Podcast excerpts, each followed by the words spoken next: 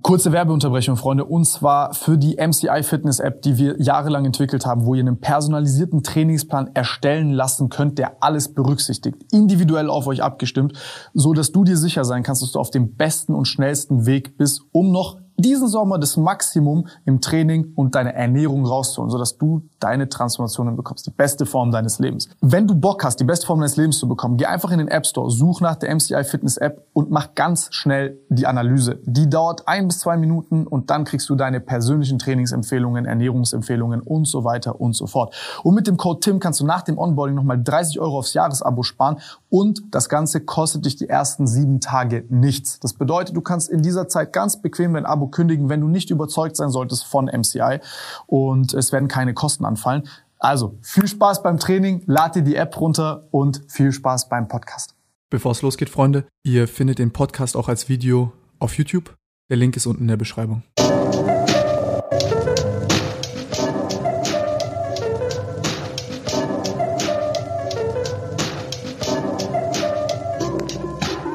Du musst mir erklären, was du machst.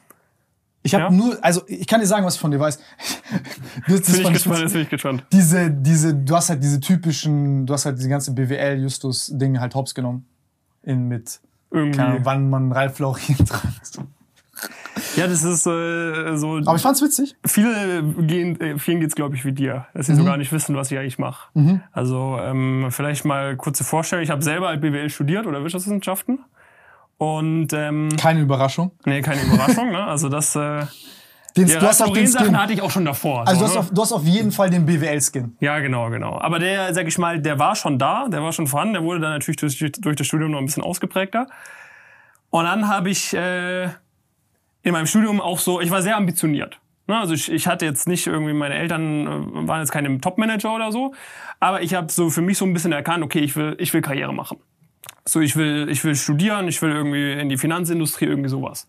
Erklär mal, also wie kam das? Also wie alt warst du da? Warum wolltest Also du das? ich glaube, so zum ersten Mal so richtig so das in diese Richtung war so irgendwie so mit 16, 17.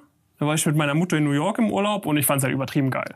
Sondern ich hatte damals auch schon so Wirtschaftsbücher gelesen, so auch so Volkswirtschaftsgeschichten, Geldtheorie, so in die Mhm. Geil, Richtung. Ja, so in die Richtung, auch so ein bisschen fast schon auf so, äh, na, gibt's ein neues Geldsystem-Trip? So, Ah, so, diese, in diese äh, äh, Richtung wann, schon. Wann, wann, wann mit Gold äh, Genau, äh, so, den so, Crash fast schon, äh, so fast schon so in diese Richtung, ne? Aber ich glaube, jeder war mal in diesem Genau, Loch. so, ne, so PDFs gelesen, Ja, ja. so in Kurz diese mal Richtung. bei Dirk Müller reingucken Genau, und so, ne, warten, genau. wann der Crash kommt. Genau, das, äh, so in diese Richtung, ne? Und ähm, dann war ich, äh, waren wir in einem New York Urlaub und ich fand's übertrieben geil. So, ne? Da habe ich mir gesagt, okay, sowas irgendwie Finanzmanager zu werden, das ist das, was ich machen will. Hatte aber so gar keinen Plan, wie funktioniert das, was macht man da etc. Und äh, dann habe ich halt so ein bisschen im Internet nachgeforscht und so weiter. Und dann kommst du halt auf den Trichter, okay, studierst du BWL, irgendwie Wirtschaftswissenschaften, irgendwie was in die Richtung. Und dann bin ich an der Uni in Frankfurt gelandet. So, ist eine ganz gute Uni. Und habe dort angefangen zu studieren. Und am Anfang war ich so voll ahnungslos. Ich wusste nicht, was die großen Banken sind. Ich hatte so von Tuten und Blasen keine Ahnung. Aber dann wirst du da halt in so ein Umfeld reingeworfen, wo es dann andere Leute gibt, die schon mehr Ahnung haben als du, die dann wo die Eltern vielleicht da schon arbeiten und so weiter. Ne? Und dann kriegst du immer mehr so ein bisschen mit, okay, du musst Praktika machen, du musst hier und hier studieren und und und. Und da habe ich so meine ersten... Warum? Erklär mal warum. Was sind so Sachen, wo du dann gelernt hast, frisch dort? Also zum Beispiel habe ich äh, gelernt eigentlich, was es eigentlich für Jobs gibt. Mhm. So, ne? Ich dachte so, okay, du wirst halt so Fondsmanager. Ich habe dann auch in meiner Abi-Zeit habe ich auch so äh, Daytrading gemacht. Ne? Das war, das ist ganz lustig so. Das war, bevor es noch diese ganzen, ich sitze in meinem Porsche und du kommst in meine WhatsApp-Gruppe Leute gab, gab schon so ein bisschen so eine Daytrading-Community. Da gab es so zwei, drei YouTuber, die so über Daytrading gesprochen haben. Mein Abi habe ich 2015 gemacht. Das ist so witzig. Das ist so, so eine Mischung aus Horoskop, Gambling und, Ja, auch, ja. und auch auf jeden Fall so ein paar und, und so ein solid bisschen, Sachen. Und ein bisschen so Lemminge-Theorie ist vor allem. Ja, ja, ja, ja. Ne, du machst dann so, dann habe ich. Genau, so selbsterfüllende soziale Genau, Sachen. so, ne? Du hast dann halt so diese, diese Chart-Technik-Sachen, Mhm. wo du so, so, so eine Linie ziehst, okay, da waren jetzt dreimal, ist dieser Kurs Wenn so jetzt hier durchbricht, dann Und das Ding ist halt, wenn halt, ne, dann hast du so die Bärenkonstellation, wo es so ist, so ist, so und so weiter. Und wenn dann halt genug Leute diese Linien ziehen, dann setzen halt auch genug Leute so ihre, ihre Kauf- und Verkaufssignale an die Linie und es funktioniert halt irgendwie, weil es viele andere Leute auch machen. So. Und da, also ich war so in dieser Bubble dann irgendwie so drin. Ich war da in so einer, in so einer Facebook-Gruppe, wo dann auch so Leute so Signale gemacht haben. Da habe ich so in der Schule habe ich schon so, so Trading, so Zeug äh, so gemacht. Aber es hat mit dem Demokonto hat es natürlich geil funktioniert. Dann habe ich so ein bisschen was von meinem hart ersparten Geld auch eingezahlt. Hat nicht funktioniert. So, und dann war diese, diese, dass ich Daytrader werde, die Karriere war dann äh, erledigt. Und dann habe ich gesagt, okay, ich studiere. So, und dann im Studium das, was du gerade angesprochen hattest, was man so gelernt hat, was zum Beispiel, was sind die Firmen, was für Jobs kannst du eigentlich machen? Ähm, zum Beispiel sagen dir die Big Four was. Mhm. Haben mir zum Beispiel noch nichts gesagt. So diese großen KPMG, PwC habe ich schon nie gehört, bevor ich mit dem Studium angefangen habe. So, so Sachen. Und dann hat man so gelernt, okay, du musst Praktika machen, du musst geile Noten schreiben und und und. Und dann habe ich mir gesagt, okay, ich will es jetzt einfach mal, ich gebe jetzt mal Gas und schau mal, wie weit ich komme. Warum Praktika? Weil ähm, du das für den Berufseinstieg bei diesen Firmen brauchst. So, die setzen voraus, dass du eigentlich drei bis vier Vorpraktika meistens gemacht hast und die musst du halt in deinem Studium machen. So und äh, dann habe ich mich halt sehr früh um Praktika beworben, auf Stipendien beworben, habe sehr gute Noten geschrieben und dann hatte ich so nach einem Jahr in meinem Studium so für so ein BWLer ein ziemlich gutes Profil. Also ich hatte einen sehr guten Einserschnitt, ich hatte zwei Stipendien und ich hatte zwei Praktika. Das zweite war so im Vorstandsstab von der UBS, diese Schweizer Bank, so in Frankfurt. Und ähm, damals war ich so 19, ein Jahr nach dem Abi. Die anderen Was Leute, hast du, Vorstandsassistent oder? Genau, genau. Ah, krass. Also ist so, also ist so der Vorstandsvorsitzende sozusagen hat halt so einen Stab, die so Project Management sozusagen machen. Ne? Mhm. Das sind dann so irgendwie so zehn Projektmanager sozusagen und der Vorstand sagt, ey, lass mal in dem Bereich das und das machen, lass mal in dem Bereich das und das machen. Und das ist dann so die Abteilung, die Sachen umsetzt und den Vorständen zuarbeitet sozusagen. Und da war ich Praktikant und die zwei anderen waren halt so, die eine war im Master und der andere war auch schon so Mitte 20 und ich war damals so 19. Ne? Und dann war das so ein ganz cooles, hatte ich so einen ganz guten BWLer-Lebenslauf sozusagen. Und dann habe ich gesagt, ey, ich habe jetzt sehr, sehr viel gelernt über das Thema so, wie bewirbst du dich richtig, wie schreibst du gute Noten, wo kannst du dir Stipendien sichern. Das Wissen muss für andere wertvoll sein und habe dann auf YouTube gestartet mit so einem YouTube-Kanal, wo ich so Bewerbungstipps gegeben habe. Weil ich kannte, ich weiß nicht, ob du den auch kennst, den Joe Trank. Ähm, ich kenne ihn vom Namen. Okay, ab- aber geil. Das heißt, du hast quasi deinen eigenen Pain und die eigenen Genau, Fragen, ich habe halt selber hattest. so, genau, ich war halt selber, war ich völlig lost, als ins Studium gestartet. Ich bin dann so auf so Bewerbungsworkshops gegangen, habe mir so jeden Ratgeber von Amazon gezogen und habe halt selber auch so jeweils gedacht, ey, so, das ist halt alles voll generisch, aber jetzt nicht für so einen anstrebenden BWL äh, gemacht. Und habe halt dann so ein bisschen gemerkt, okay, da weißt du irgendwie viel. So. Und dieser Joe Trank, der hatte so ein, der hat Abiturcoaching gemacht. Der hatte so einen relativ großen YouTube-Kanal, wo er so Abiturienten gesagt hat, wie sie richtig gut lernen, weil der war irgendwie, dem seine Story war vom 3,8er Abi auf 0,7 Abitur so mäßig.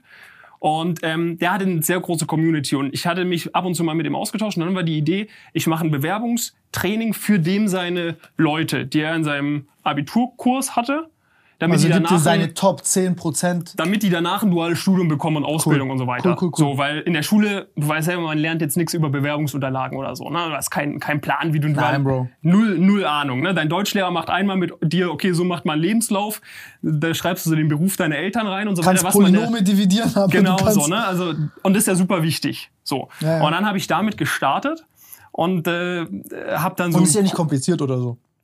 Wie Bewerbung machen. Nein, also an sich ist es ja nicht Genau, kompliziert. eigentlich ist nicht kompliziert, du musst halt wissen, was zu tun ist so, ne? Und das, da Genau. hatte ich dann irgendwie so einen Kurs gemacht mit so 20 Stunden Videos, ganz viel und es gab Material keine so Anlaufstellen, weiter. wo du das jetzt heißt, der Search ist ins Leere gelaufen. Genau, genau.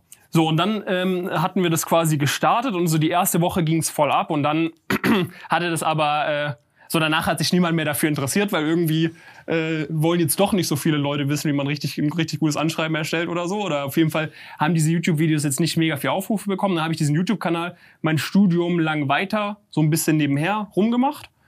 Habe weiterhin so sehr gute Noten geschrieben und und und, aber habe diesen, diesen YouTube-Kanal immer noch so ein bisschen so hier und da mal ein Video hochgeladen, weil ich schon so gedacht hatte, eigentlich ist das schon ein guter Mehrwert vorhanden, aber irgendwie hat es nicht so gezündet. Und dann habe ich halt einmal ein Video gemacht, was ich gerne vor dem BWL-Studium gewusst hätte. Ne, ich hatte da auch so eine Brille und ich stand da so im Anzug, weißt du, so völlig klischeehaft. Ah, du hast den seriösen Skin ausgepackt. ja, ja, ja, ja. Also ich, ich wollte mir, ich wollte ja Karriere machen noch, weißt du? Ich, ich wollte mir, ich wollte jetzt nicht so äh, mir meine Karriere kaputt machen sozusagen. Ja, ich hatte auch diese Ähm, Dinger mit, wo ich mit ich so vor Skelett stand und Mein, so. mein Ich erstes YouTube-Video, meine ersten Videos, ich habe die zehnmal aufgenommen oder so, wirklich. Ich habe so den Text auswendig gelernt, zehnmal aufgenommen, weil ich so, weil ich so Angst hatte, weißt du, dass ich da so voll weird rüberkomme und so. Das ist aber so witzig, wie diese Kontext-Clues auf YouTube teilweise wichtiger sind für Menschen, äh, woraus die Seriosität ableiten, Ja, die ja. nichts mit dem Ding zu ja, tun ja, hat. ich hätte da, ich, also ich im Nachgang so, naja, auf jeden Fall habe ich einmal so ein BWL-Video gemacht und das ist halt voll angekommen. Oh, hat übel viel Aufrufe bekommen, Zuspruch und dann habe ich so Abonnenten gewonnen auf einmal. Dann habe ich gemerkt, okay, so mit diesen Bewerbungssachen, ich meine, jede Woche ein neues Video, was sind die Top-Fehler im Vorstellungsgespräch, da baust du ja keine Community mit auf irgendwie, ne? Ja, ja. Aber mit diesem BWL-Zeug, so da konnte ich dann eine Community aufbauen. Und dann habe ich halt dann Interviews geführt mit Leuten, die irgendwie in der Beratung arbeiten, im Banking arbeiten, sowas auf meinem Kanal hochgeladen, Geil. Lerntipps gegeben, wie strukturierst du dein Studium. Und dann war so eine Kombination, dass halt Leute so ein bisschen auf mich zugekommen sind, hey David, ich sehe, du hast da ein bisschen Ahnung, kannst du mich irgendwie mentoren? Ich fange jetzt mein BWL-Studium an. So, das habe ich dann am Ende von meinem, von meinem Studium gemacht. Parallel zum Studium hatte ich so ein paar Leute, mit denen ich dann ab und zu mal einen Call gemacht habe oder so. Und dann am Ende von meinem Studium hatte ich einen sehr, sehr guten Freund, der noch so diesen BWLer Praktikumsweg noch weitergegangen ist. Das ist mein heutiger Mitgründer, der Jonas. Der war zum Beispiel bei, kennst du BCG oder Roland Berger, sagt dir das was?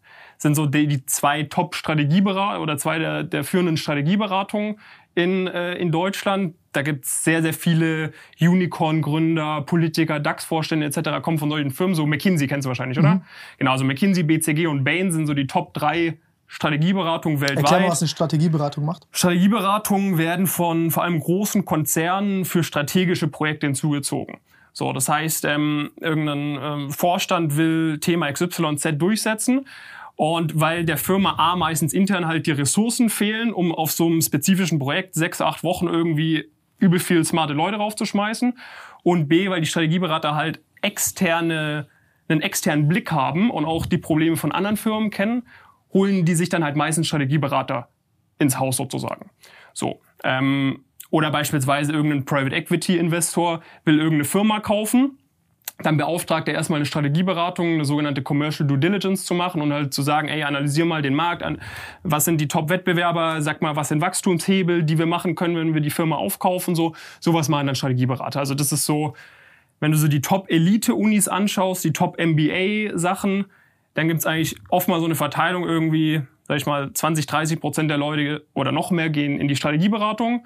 Dann hast du irgendwie nochmal irgendwie 10, 20 Prozent der Leute gehen ins, ins Investmentbanking und dann hast du nochmal ein paar, die irgendwie so Venture Capital Startup machen. So, also das ist so die Königsdis, eine der Königsdisziplinen von so einem ambitionierten BWLer. So, der Jonas, Ist aber auch geil. das ist also übles Nischending. Also ich muss auch sagen, wenn ich hier zu nischig werde, Nein, nein, ich finde das voll spannend. Also ich finde diese Strategieberatung, das, also das Level an Abstraktion ist ja faszinierend, weil du ja quasi von einer Bilanz ausgehend und von dem Geschäftsbereich als solchem zum Beispiel sagst, jo, ich helfe jetzt hier Adidas, dann helfe ich dort. Genau, so sowas machst du halt. Ne? Adidas sagt, okay, wir wollen, äh, okay, die sind jetzt schon in jedem Land vertreten, aber beispielsweise wir wollen jetzt in den und den Wir Markt reingehen. Wieder in den So, Verkehr. ne? Wir wollen jetzt beispielsweise, sa- sagen wir, Adidas sagt, wir wollen jetzt in den Gaming-Bereich reingehen. Ich weiß nicht, ob die schon hart im Gaming-Bereich sind, aber beispielsweise, okay, wir überlegen uns Macht jetzt in den? Gaming-Bereich reinzugehen. Macht das Sinn? Was für ein Budget bräuchten wir? Gibt es da vielleicht eine Firma, die wir aufkaufen könnten? So solche strategischen Sachen. Und anstatt, dass die halt selber so ein Projektteam nehmen, was ja so ein bisschen im Alltagsgeschäft bei Adidas eingebettet ist, Mhm. wie zum Beispiel so ein Vorstandstab, wo ich damals ein Praktikum hatte, holen die sich dann halt externe Berater ins Haus, die das machen. So, und wenn du halt in der Beratung einsteigst, so, du kannst mal Statistiken anschauen, ich weiß jetzt nicht wie viele Prozent, aber extrem viele DAX-Vorstände zum Beispiel haben davor bei McKinsey gearbeitet. So, und das heißt, du erkennst schon sehr starke Muster, dass, dass du da halt auch sehr viel lernst, sehr viel gute Kontakte dir aufbauen kannst und und und. Und der Jonas hatte quasi so diese Strategieberatungspraktika gemacht, was halt auch in dieser BWL-Bubble schon sehr stark ist, während so einem Bachelor solche Praktika zu landen. So. Dann haben wir gemerkt, wenn wir uns zusammentun, können wir echt, weil, oder wir haben uns beide gedacht, wenn wir jetzt nochmal anfangen würden zu studieren, es wäre ein Cakewalk, in Anführungszeichen. Weil Was wir haben halt, also so super leicht sozusagen, ne? ein Kinder, Kindergarten, Ah, okay, okay, so, okay, so mäßig. Ne? Also es wäre halt echt, wir könnten, wenn wir jetzt nochmal anfangen würden zu studieren, wir wüssten direkt, wo wir uns bewerben, wie wir richtig lernen, was es alles noch sonst zu beachten gibt.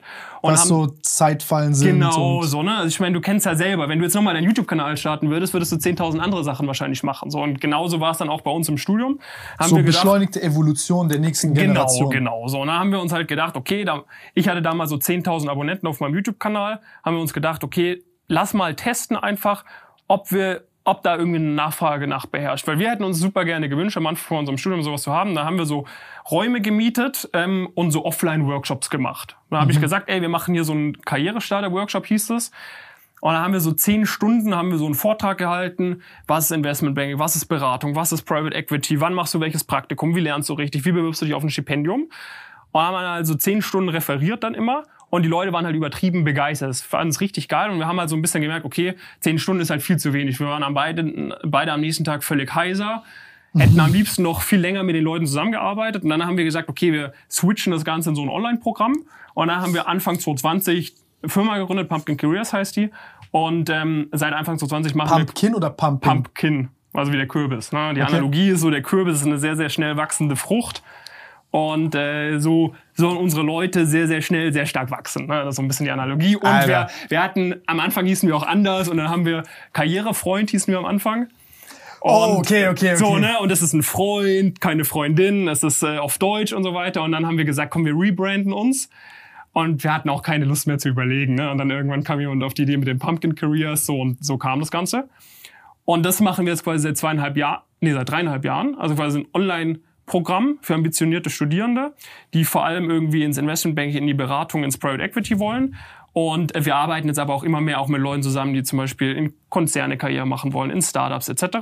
Was halt wichtig zu verstehen ist, wir machen das, also der Jonas und ich, wir haben jetzt halt beide nicht selber Karriere gemacht offensichtlich, sondern wir arbeiten auch nochmal zusätzlich mit externen Coaches zusammen, die uns freiberuflich unterstützen. Die dann zum Beispiel mehrere Jahre bei McKinsey gearbeitet haben, dort selber zum Beispiel auch Interviews geführt haben, die dann ihre Expertise auch bei uns einbringen und dann mit den Leuten zum Beispiel Interviews üben. So. Gib mir mal so ein paar, so ein, oh, äh, um, also wenn du sagst, die besten Leute aus dem BWL-Bereich gehen in Strategie, äh, Investmentbanking oder VC und Startup Mhm. und was noch. Was haben die für Profile? Was ist so, wa- was musst du da für Stärken haben? Was sind das für Typen? Wie sieht deren Arbeitsalltag Ja, aus? ja. So ein bisschen, das würde mich interessieren. Also viele der Besten. Ne? Also ich bin kein Freund von so pauschalen Aussagen, aber sehr viele der sehr ambitionierten Du Leute. hast ja viele genau- Leute gesehen mit vielen Profilen. Genau. Also idealer Kandidat macht ein krass gutes Abitur und er hat auch schon im Abitur ist das nicht verwässert mittlerweile? Ich habe gehört, die Abiturnoten werden Ja, ja, ja, auffällig. Aber- schnell besser. Ja, aber aus genau diesem Grund solltest du ein sehr gutes Abitur haben, ne? Weil, Mhm. weil es halt echt inzwischen, glaube ich, echt nicht mehr so schwierig ist, irgendwie ein 1-1er, 1-0er Abitur zu machen. Ist kein Mast. Aber zum Beispiel bei so Firmen wie McKinsey Was hast du? 1,5. Krass. Aber selbst bei so Firmen wie McKinsey, selbst wenn du dich nach dem Master bewirbst, gucken die noch auf deine Abi-Note. So. Das ist echt krass.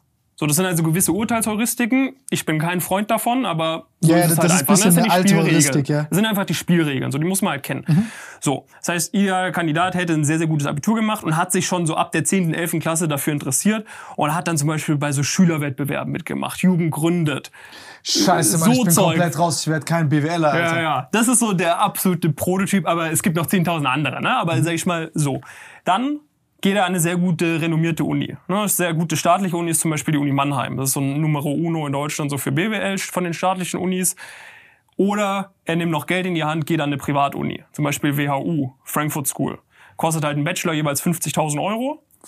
Aber wenn deine Eltern Geld haben, dir sagen, wie der Hase läuft, oder du halt sagst, okay, ich will Warst auf jeden Fall... privaten oder einer? Ich war in der staatlichen. Also für mich wäre das gar keine Option gewesen. So im Nachgang hätte man schon mal überlegen können, ob man sich so einen Kredit oder so aufnimmt, aber ich hatte ja keinen Plan damals, ne? Und ähm, das heißt, du gehst an eine sehr renommierte Uni oder vielleicht sogar ins Ausland, nach St. Gallen, in die Schweiz. So, das sind so die Top, Top. Braucht man auch nicht unbedingt, aber macht's leichter. So und dann machen die Leute halt teilweise wirklich in jedem Semester für ein Praktika. Also wir, wir arbeiten aktuell mit über 1000 Studierenden aktiv in unseren Coaching-Programmen zusammen. Insgesamt haben wir, glaube ich, schon mit Mit wie vielen? über 1000. Okay. Ich habe Ja. gerade 50.000 Nee, nee, nee, kurz wahrscheinlich 50.000, äh, das, äh, das wäre ein bisschen zu viel. Das wäre heftig. Das ist das Ziel eines Tages, aber ähm, äh, so weit sind wir noch nicht. Und dann machen die halt teilweise in jedem Semester Fernpraktika. So, das heißt, du hast in einem BWL-Studium hast meistens irgendwie so im Sommer irgendwie, sagen wir mal, zehn Wochen frei und im Winter vielleicht nochmal acht Wochen frei. Hm. Und dann machst du quasi dort immer Praktika. Das heißt, du machst keine Ferien in deinem Semesterferien, das sind sondern so du machst acht Wochen Praktika. Acht bis zwölf Wochen. Okay. Genau. Das ist ja echt cool. So, und das sind jetzt keine Praktika, wo du Kaffee kochst, sondern du bist da halt wirklich so in den Projekten involviert. Und auch für die Firmen, für diese Banken, Beratungen, VCs, Private Equity Firmen, sind Praktikanten eigentlich so der Hauptrecruiting-Kanal tatsächlich. Das heißt, die rekrutieren ehemalige Praktikanten und Das binden mache ich genauso. Genau, so, ne? Weil du kennst die Leute, du weißt, wie die drauf Die sind ongeboardet, So, die genau, weil wenn du jetzt jemanden einstellst und nach zwei Wochen merkst du, der bringt's nicht so, ist dann scheiße, eine voll Festzeitanstellung zu kündigen sozusagen. ja, ne? klar, voll. So, und deshalb machst du dann halt die ganze Zeit diese Praktika, arbeitest dich ja so ein bisschen hoch. Das heißt, du fängst jetzt nicht, du machst jetzt nicht dein erstes Praktikum bei McKinsey. Außer dein Papa ist irgendwie der Deutschlandchef von McKinsey. Solche Leute gibt's auch, aber normalerweise machst du erst dein erstes Praktikum bei einer kleinen Beratung, dann bei einer größeren, dann bei einer noch größeren und arbeitest dich dann quasi immer, immer höher. Das ist so der typische Werdegang. Ne? Und dann kann man halt entweder nach dem Bachelor einsteigen oder du steigst halt nach dem Master ein, je nachdem, wie lange du halt brauchst, um diese Praktika sozusagen auf die Kette zu bekommen. Dabei schreibst du dann noch sehr gute Noten, du kannst dir Stipendien sichern und und und. Ne? Es gibt da ewig viele Sachen, die du beachten musst. Wofür machst du das alles? Also was mache ich dann jetzt später, wenn Mhm. ich Strategieberatung mache? Was, was mache ich dann zum Beispiel konkret? Welches Skillset brauche ich? Also das, was du mir gerade alles erklärst, sind Mhm. Das ist halt so der, der Lebenslauf. Ne? Genau. Das sind so die. Genau. Das ist so das Muster, was du halt irgendwie haben musst, damit Ja, du ja. in die nähere Auswahl kommst, damit man überhaupt mit dir spricht. Aber Ja. wofür tue ich das? Also ich sag mal, warum die Leute reingehen, sind meistens irgendwie so drei Kriterien. A ist halt, ähm, dass es dir langfristig sehr attraktive Chancen einfach anbietet. Ich glaube, das ist für die meisten Leute so der Hauptgrund.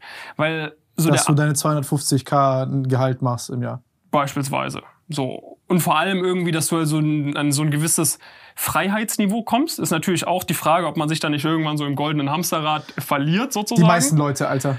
So, ne, weil dann steigen auch die Kosten, dann hast du den teuren Wagen, die teure, die teure, das teure Haus, den Kredit für das nächste Haus und so weiter. Aber sag ich mal, die ursprüngliche Idee ist halt, Kurze Werbeunterbrechung, Freunde, und zwar für die MCI Fitness App, die wir jahrelang entwickelt haben, wo ihr einen personalisierten Trainingsplan erstellen lassen könnt, der alles berücksichtigt, individuell auf euch abgestimmt, so dass du dir sicher sein kannst, dass du auf dem besten und schnellsten Weg bist, um noch diesen Sommer das Maximum im Training und deine Ernährung rauszuholen, sodass du deine Transformationen bekommst, die beste Form deines Lebens. Wenn du Bock hast, die beste Form deines Lebens zu bekommen, geh einfach in den App Store, such nach der MCI Fitness App und mach ganz schnell die Analyse. Die dauert ein bis zwei Minuten und dann kriegst du deine persönlichen Trainingsempfehlungen, Ernährungsempfehlungen und so weiter und so fort. Und mit dem Code TIM kannst du nach dem Onboarding nochmal 30 Euro aufs Jahresabo sparen und das Ganze kostet dich die ersten sieben Tage nichts. Das bedeutet, du kannst in dieser Zeit ganz bequem dein Abo kündigen, wenn du nicht überzeugt sein solltest von MCI und es werden keine Kosten anfallen. Also viel Spaß beim Training, lad dir die App runter und viel Spaß beim Podcast. du arbeitest Aber es halt, Spaß. du arbeitest halt drei, vier, fünf Jahre und dann guckst du halt, okay, mache ich dort für immer Karriere oder gehe ich woanders hin? Ne? Und das war das, was ich zum Beispiel am Anfang gesprochen hatte, wenn du in der Beratung einsteigst, du kannst danach in Konzern einen sogenannten Exit machen, du kannst in Startup einen Exit machen, du kannst ins Private Equity.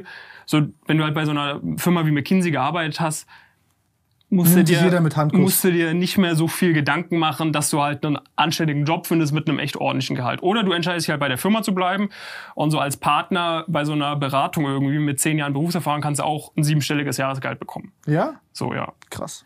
Wie viel Ähm, arbeiten die? Die arbeiten, also Ja, genau. Du, so, die Zeit ist nicht äh, so, du lebst halt schon für deine Arbeit, zumindest unter der Woche. Ne? Also in der Beratung ist noch ein bisschen entspannter als im Investmentbanking. Beratung 60 bis 70 Stunden die Woche, plus minus. Aber du hast Wochenende frei. Im Investmentbanking kann es auch mal 80 bis 100 Stunden die Woche sein. Ne? Also Was sind diese 60 bis 70 Stunden, 80 bis 100 Stunden? Also ich kenne das ja selber auch. Mhm. Das ist ja immer so ein bisschen auch so, so Signalisierung. Mhm. Ich arbeite viel, ich mache voll viel. Und ich denke mir so, ja, ich bin mit meinem Kopf auch irgendwie in der Arbeit, aber manchmal mache ich auch Gedankenkreisen und gab Phasen, wo ich dann gesagt hätte, ja, das ist jetzt auch Arbeit oder Ja, ich ist denke an die Arbeit oder Ja, genau. Also ich sag mal, so ist es bei mir auch. Ne? Also wenn mich Leute fragen, wie viel arbeitest du, sage ich halt auch ich denke oft an die Arbeit, viel. aber Ne? Wenn ich arbeite ich morgens jetzt immer. aufwach oder wenn ich jetzt, ist das jetzt Arbeit so? Okay, das ist schon schon Arbeit. Ja. Aber auch wenn ich in der, keine Ahnung, wenn ich irgendwie im Sport bin oder so und dann irgendwie doch eine WhatsApp-Nachricht an irgendwen schreibst, habe ich auch gearbeitet am Ende des 15 Tages. Ne? Minuten abrechnen. So. Da ist es halt viel auch, du wartest halt auf Feedback von irgendwem, weil es halt irgendwas zeitkritisches ist. Du, es muss irgendwie bis morgen um 10 Uhr ist ein wichtiges Meeting und du kriegst jetzt die Aufgabe dafür irgendeine Präsentation fertig zu machen, nochmal was zu recherchieren. Du weißt aber, ich nehme das jetzt sehr wahrscheinlich nicht so direkt ins Meeting mit. So, das heißt, ich mache das für vier, fünf Stunden, dann ist irgendwie 19 Uhr, dann schicke ich es meinem Vorgesetzten zu, damit er da auf jeden Fall nochmal rüberschaut. Der hat aber gerade auch noch zwei andere Termine so und dann muss ich halt bis 22 Uhr warten, bis der mir Feedback gibt. Währenddessen mache ich Okay, ich dachte, das ist nur hier so. irgendeine- Seht Währenddessen, ihr, selbst in so einem seriösen Laden. ja, ja. währenddessen mache ich halt dann noch irgendeine andere Aufgabe. Also ist jetzt nicht so, dass du nur Däumchen drehst.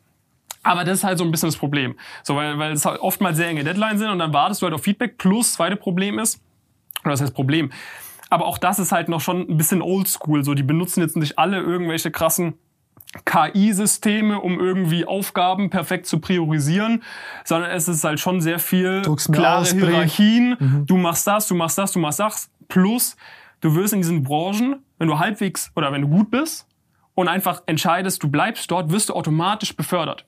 Du steigst ein, zum Beispiel im Investmentbanking, bist du die ersten zwei bis drei Jahre Analyst und dann wirst du befördert zum Associate und der Associate ist über den Analysten.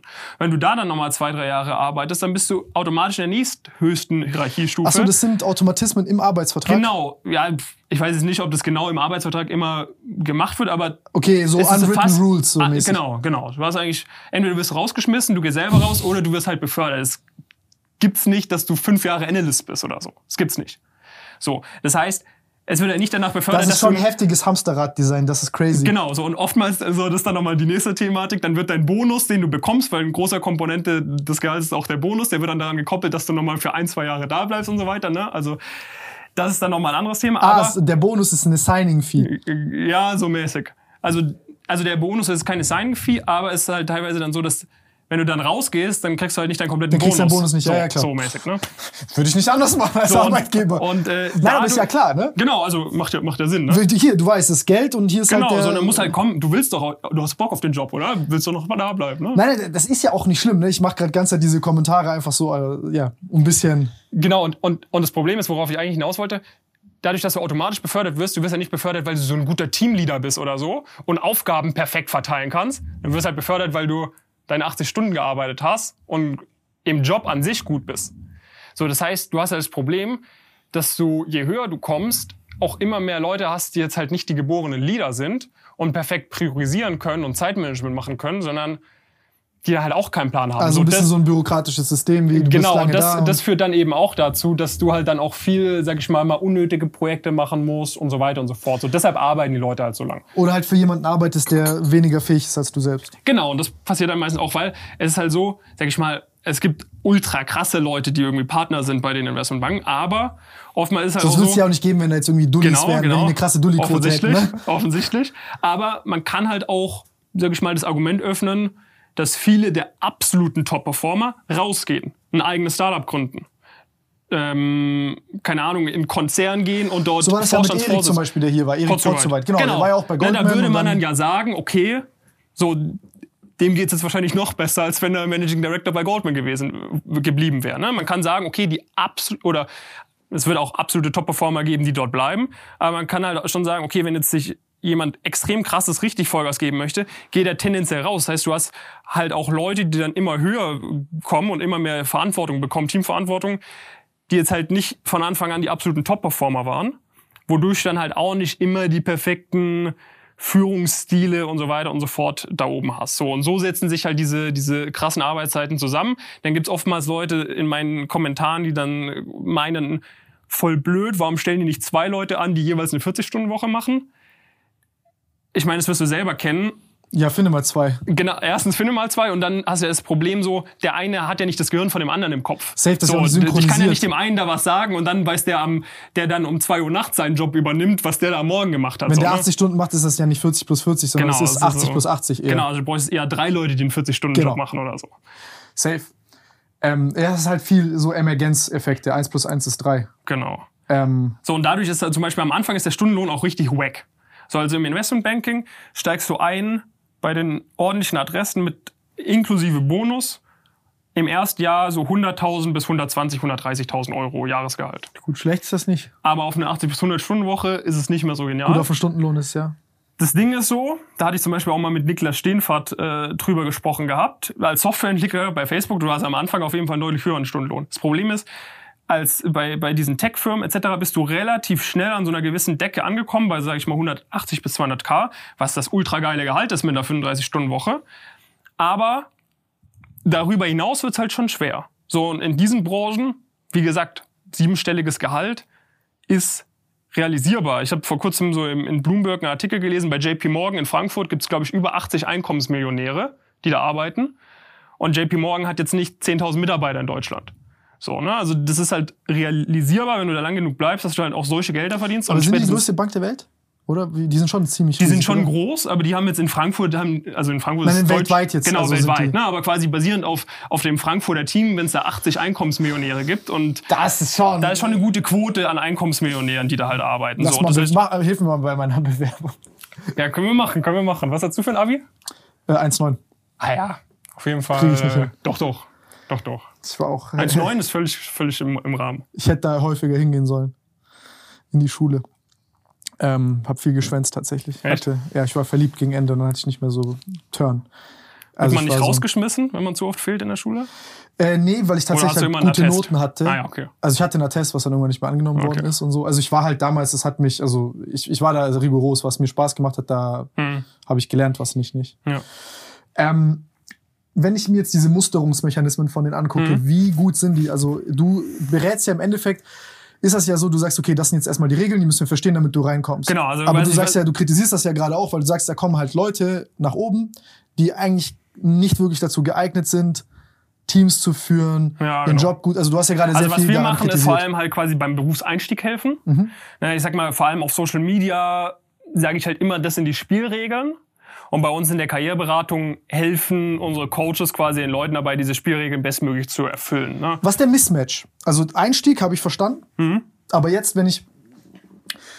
Was macht deiner Meinung nach zum Beispiel in so einer Beratungsfirma einen sehr guten Partner oder so ein Senior Associate, wie auch immer, aus? Also was, was unterscheidet einen richtig Mhm. guten, der wirklich Value in die Company bringt, zu einem, der halt mitschwimmt? Der halt da ist und fällt nicht groß auf, dass der halt Ja, genau. Einfach dabei Also der, der, der ideale Partner irgendwie, der kann halt zwei Sachen extrem gut. Das ist ein, zum einen Umsatz reinbringen. Mhm. Ja, Du hast als Partner eine Umsatzverantwortung. Das heißt, du hast ein paar, je nach Firma ist es unterschiedlich. Bei der einen Firma hast du deine drei Clients oder fünf Clients, die du immer um Folgeprojekte quasi akquirieren musst sozusagen. Bei der anderen geht es auch viel darum, dass du irgendwie Neukunden reinbringst. Das heißt, du musst, musst Kundenakquise machen können, neue Projekte akquirieren. Und da musst, musst du halt B sehr gut darin sein, deine, deine Teams zu managen. So, ne? Das heißt, du musst die richtigen Leute in die richtigen Projekte reinbringen. Das heißt, als, als Unternehmensberater bist du auch nicht immer, du, äh, du bist nicht so eine Vierergruppe, die jedes Projekt zusammen macht, sondern es kann sein, mal bist du mit diesen Leuten auf dem Projekt, dann kommst du äh, ne, das war irgendein Automobilkonzern, dann bist du auf dem nächsten Projekt bist du irgendwie bei einem Halbleiterhersteller, dann bist du bei einem bei Also einer brauchst Intelligenz, weil du ständig so, andere genau. Probleme hast, als, du als, löst. du musst es halt hinbekommen. So, ich meine, du bekommst halt, du bekommst halt von deinem Kunden, dem verkaufst du gewisse Berater zu einem gewissen Tagessatz und du musst halt hinbekommen, dass diese Leute das bestmögliche Ergebnis erzielen sozusagen, damit du das nächste Projekt dem auch verkaufen kannst. Kannst du mir ein sozusagen. beispielhaftes Projekt mal geben, wo du quasi Erfolg, Misserfolg, wie das executed wird, wie, wie, wie so eine Operation Berater aussieht? Also beispielsweise ähm, Firma, ihr zum Beispiel. Seid, ihr seid bisher vor allem deutschsprachig am Operaten, ne? So, jetzt würdet ihr zum Beispiel hingehen und euch eine Strategieberatung äh, reinholen. Ihr wollt internationalisieren.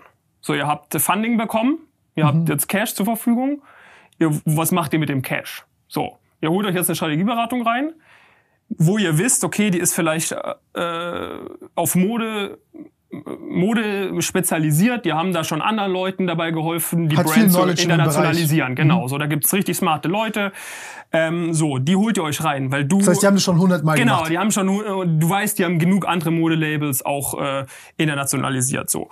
Ähm, und jetzt holt ihr euch die rein. Du, du quatsch, du googelst irgendwie, findest die raus irgendwie, holst die, holst die rein. Der Partner sagt dir, okay, guck mal, wir würden da jetzt erstmal für sechs Wochen mit einem Team reinkommen, bestehend aus äh, mir, äh, zwei Junior Consultants, ein äh, Project Manager und dann nehmen wir noch zwei Praktikanten mit. Alter, wird mir schon schwindlig. Genau, so, das ist der Tagessatz. Dann fällt dir erstmal der Mund runter, aber du hast ja, du hast ja Geld bekommen von deinem Investor oder so und sagst, okay, let's do it so, wir haben jetzt Cash zur Verfügung.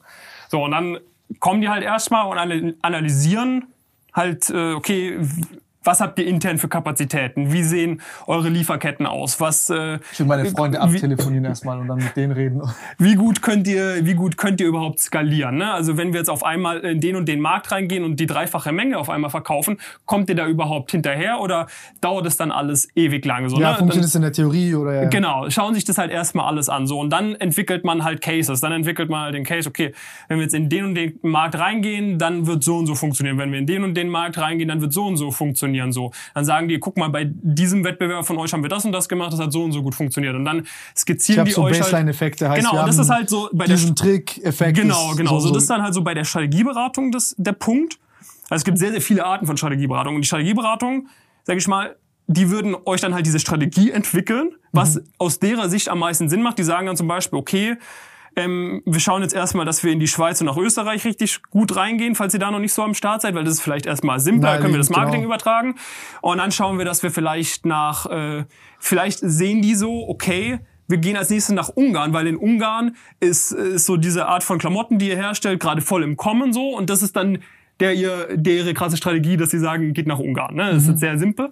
So, und dann würde die typische Strategieberatung eigentlich sagen, okay, das Projekt ist jetzt erledigt, du, ihr wisst jetzt, was zu tun ist, ihr habt jetzt die Strategie. Und dann ist ein gutes Stufenspiel, weil sie haben es gemacht, genau, sie und wissen, dann was die Operations genau, nicht. so, und dann äh, entweder hat die Strategieberatung noch so einen Upselling. Operations-Arm, genau, dann kommt entweder der Upsell oder die sagen, okay, so wir empfehlen euch jetzt die und die Beratung, die kann euch bei Operations helfen, die sind nicht so teuer wie wir. Das ist so ein bisschen die Idee. Und das ist so auch so ein bisschen der, der Grund, warum viele in die Strategieberatung rein wollen, die sehr ambitioniert sind, weil sie halt sagen, okay, dieses konzeptionelle Ideen entwerfen, das macht mir halt richtig Bock, aber dann da irgendwie zwölf Monate Sachen zu exekuten, da habe ich jetzt halt nicht so Lust drauf sozusagen. Ey, oh. So, das ist halt so ein bisschen, und deshalb haben halt Fühle Strategieberater ich. oft mal auch so ein bisschen so ein negativ behaftetes Klischee so. Ne? Also es gibt, wenn du, sag ich mal, in irgendeinen äh, Ey, IG Metallkonzern reingehst und Ja. sagst, ich bin von McKinsey so, da, da mag dich nicht jeder, ne? weil die halt dann oftmals, sag ich mal, da ist auch nicht immer, sind nicht immer Wachstumscases, ne? sind oft auch irgendwie Cases, okay, guck Halt mal, wir, wir, wir sind hier extrem, wir machen gerade äh, Verlust irgendwie, was können wir einsparen? Ja, ja. Und dann sagen die halt, okay, guckt mal,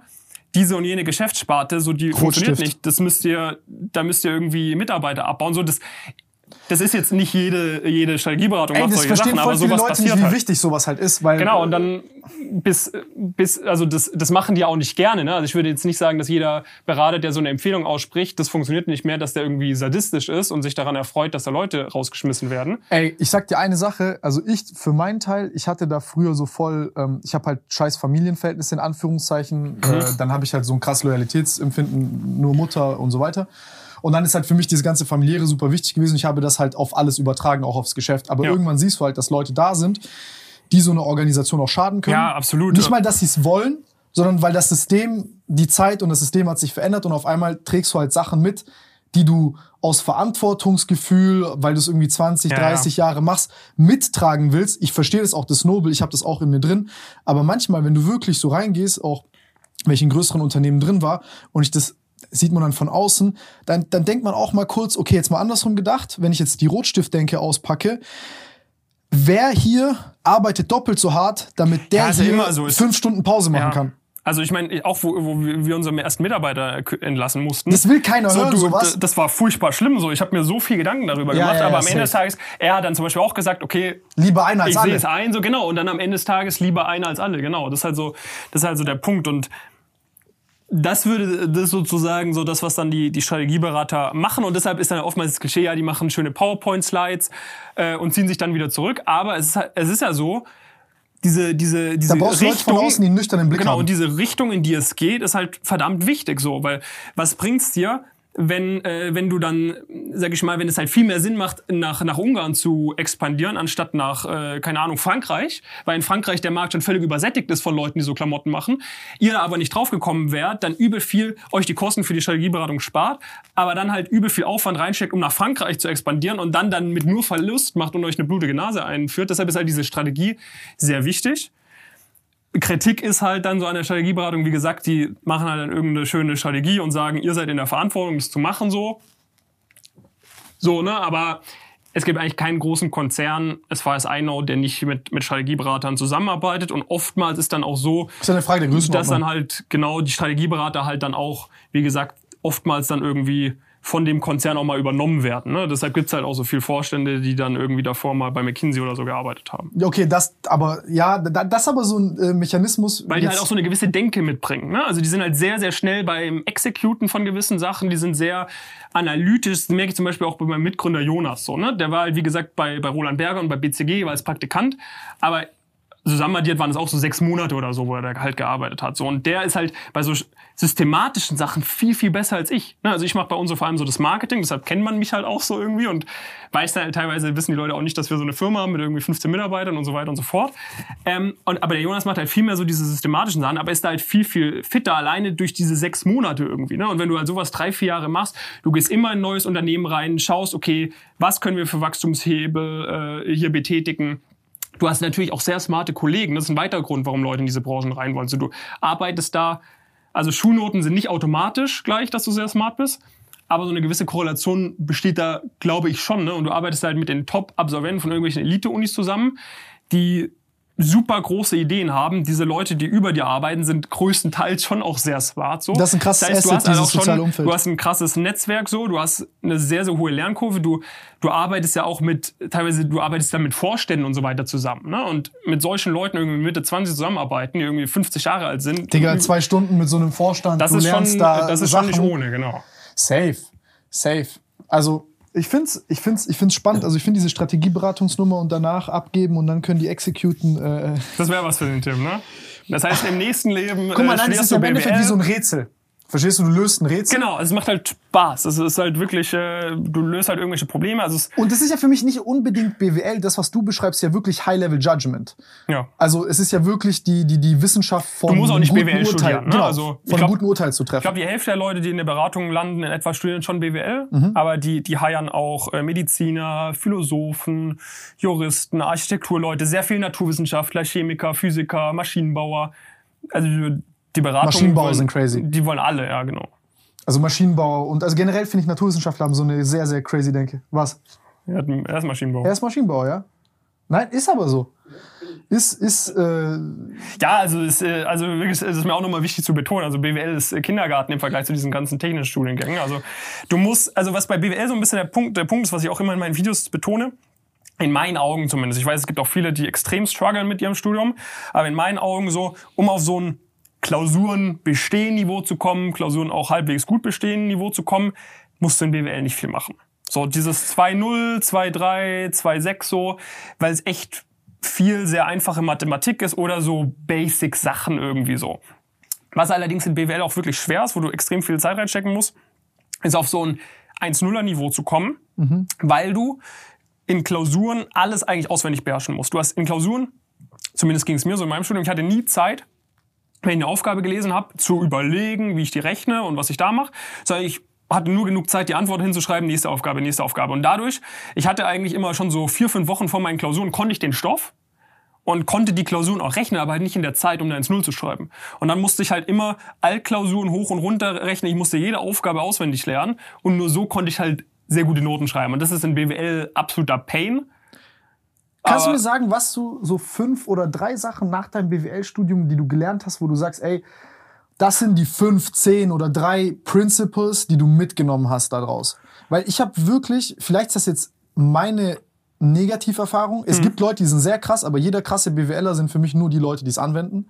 Und die Leute, die wirklich T-shaped sind. Also T-shaped im Sinne von, dass die wirklich irgendwie woanders noch eine Leidenschaft haben, dass sie das irgendwo anwenden und verwurzeln können und diese, diese Top-Down-Views von ich erkläre dir eine Kalku und ich erkläre dir irgendwie drei Jahre später, warum das erfolgreich war, so Ja, Bro, also so, das ist, das ja, also ich keinen sag mal so, Schwanz. das, was so. äh, so Ich weiß nicht, ob du verstehst, was ich Ja, meine. ja, absolut, absolut. Also ich, ich muss sagen, so jetzt in meinem unternehmerischen Alltag brauche ich gar nichts aus dem Wirtschaftsstudium. So null. So, also wirklich, ich meine, um, also wirklich null. mich. Also ich meine, das äh, sind also Sachen, die bringen dir vielleicht was, wenn du so äh, äh, im Controlling bei einem Großkonzern arbeitest oder so. Ne, aber es bringt dir nichts, wenn du irgendwie versuchst, dein Startup zum Laufen zu bringen. So, du musst, so, ich meine, das, was ich im Marketing gelernt habe, so, ich, ich berechne mir nicht irgendwelche, äh, irgendwelche, mit irgendwelchen Formeln berechne ich mir nicht die Nachfrage nach meinem Produkt oder so. Und ich mache auch keine, ich kenne schon die ganzen Begriffe gar nicht mehr, weil ich es nicht anwende. Ich, ich mache auch nicht hier irgendwelche komischen, mit irgendwelchen Matrizen berechne ich mir nicht, wie gut kommt jetzt das und das TikTok an. Ich mach's halt einfach und schau mir, bas- basierend dessen schaue ich mir an. Also das Einzige, was ich wirklich mitgelernt habe, ist halt eine, eine sehr, sehr starke Disziplin, durchzupau also durchzu Sachen durchzuziehen, auch wenn du keinen Bock mehr drauf hast, weil ich halt immer auf diese 1-0er gelernt habe. Das ist gut. So, das ist sehr wichtig. Das heißt, nicht irgendwie direkt dann abzubrechen, wenn du denkst, okay, jetzt ist okay. Ich verstehe jetzt auch, wieso, wieso BWLer so einen Söldnerruf haben. Also wenn Genau, du, du wenn bist du halt so eine Maschine so. Du bist halt einfach. Du musst für was Sinnloses einzeln genau, also du, du kannst halt einen BWLer, der Du bist ja so geschult, für was Sinnloses richtig gut zu werden. Genau, das sind sehr gute, also nicht unbedingt sinnlos. Ich meine, die 1-0er in meinem Studium, die haben mir schon was gebracht, so ist es nicht. Naja, aber du verstehst, was Aber ich meine. ja, genau, also die du gehst halt so diese Extrameile so im was Kopf nicht zu schlecht ist, ne? Also mit genau. Söldnern zu arbeiten, die gut sind, ist, Genau, du wirst ist halt so sehr eine, pragmatisch. Genau, du wirst halt so eine gewisse Maschine dann. Zweiter Punkt ist halt vor allem das Netzwerk, was du dort gewinnst. Ne? Also die viele von den BWLern, vor allem an den guten Unis, die sind schon, die haben einfach so einen gewissen Business Sense. So, ich meine, also äh, deshalb gehen die dann, deshalb gründen dann auch viele irgendwie mal ein Startup oder, oder sind dann in wichtigen Positionen, wo die Umsatz reinbringen in irgendeinem Unternehmen, weil die halt einfach so so eine gewisse, ich will jetzt nicht sagen Machermentalität haben, das ist irgendwie vielleicht das falsche Wort, aber schon so ein Ja, die haben Bock, was zu bauen. so, genau, du baust also, wie gesagt, mein Mitgründer habe ich im, im Studium kennengelernt beispielsweise. Ja, lass so, mal ne? was du, machen. du willst halt einfach, genau, dieses Mindset so, das würde ich vielleicht sagen, ist so der zweite Punkt, den, was ich mitgenommen habe. Ja, gut, und ich meine, so ein gewisses Netzwerk, Mindset, Netzwerk-Mindset, Sales und Marketing. ne, Sales und Marketing nicht, aber vielleicht auch so mal, gut, so ein gewisses betriebswirtschaftliches Verständnis, was du dir aber auch vielleicht in einem Sechs-Wochen-Kurs aneignen kannst, ist jetzt auch nicht komplett verkehrt, würde ich mal sagen. Ne? Also, dass du äh, verstehst irgendwie, Halt so wie du eine. Umsatzsteuer berechnest oder so, ne? Oder ähm, dass du das Konzept von Opportunitätskosten vielleicht mal irgendwie halbwegs gehört hast. Und, oder weißt, dass irgendwie ein Cashflow, der in drei Jahren eintritt, heute nicht so viel wert ist äh, wie ein neutiger Cashflow. Ne? Also so, so Geschichten maybe. Aber so, das ist halt das, was ich meinte, so, das ist halt ist auch keine Rocket Science. Ne? Und irgendwie, dass ich äh, eine Zinskurve ähm, fünfmal ableiten kann, äh, bringt mir halt was, wenn ich bei der EZB arbeite. Aber Scheinbar ja auch nicht, wenn du Kackmodelle hast und, Ja. und immer äh, die zwei hinterm Gleichheitszeichen irgendwie erreichen musst mit ja, deinem Modell, ja, dann genau, das ist halt auch wieder die, die Frage. Ne? Also es, äh, ist man auch weit weg von der Realität. Also ich, ich meine, in einem Medizinstudium ist auch ähnlich, ne? Auch wenn du irgendwie, keine Ahnung, Hautarzt werden willst, musst du auch auswendig lernen, wie die Knochen im Fuß heißen und so weiter, ne? Wo du denkst, okay, werde ich auch nicht mehr brauchen. Da könnte man dann auch wieder argumentieren, ähm, wenn du drei Jahre einem Hautarzt über die Schulter schaust, die ganze Zeit, bringt dir wahrscheinlich mehr, als wenn du sieben Jahre Medizin studierst. I don't know. Gut, aber du lernst ja Prinzipien. Also Ja. das ist das, was ich zum Beispiel ein Jurist, wenn du mit einem Jurist, Mediziner, Physiker, Chemiker, Biologen, whatever sprichst, Ja. jeder wird ja sagen irgendwie, es gibt diese drei, vier, Ja, genau. Also du lernst schon gewisse Prinzipien, aber das wendest du nie, zumindest nicht bewusst im Alltag an. Gibt so Sachen, die so die intuitiv quasi übergegangen sind, wo du jetzt Kann ich dir echt gib nicht mir sagen. doch irgendwas. Ja, ist echt schwierig. Also ich meine, es, es, es ist halt wirklich so. Ich meine, ich habe halt, wie gesagt, auch an der staatlichen Uni studiert. Das ist vielleicht nochmal der Punkt. Ne? Also du kannst halt BWL, wie gesagt, dann auch so an Oder privaten Business School studieren. Profs oder irgendwas, irgendwas, was random ist, was du so along the way gelernt hast. Ja, waren schon coole Profs so teilweise. ne? Aber also, wie gesagt, an der staatlichen Uni Wirtschaftswissenschaften zu studieren, bereite ich auf eine akademische Karriere vor. So. An der Business School BWL zu studieren, bereitet dich auf Consulting, Banking und so weiter vor. So, das heißt, an einer, an, einer, an einer Business School, an einer Privatuni hast du, ich saß mit 600 Leuten in der Vorlesung.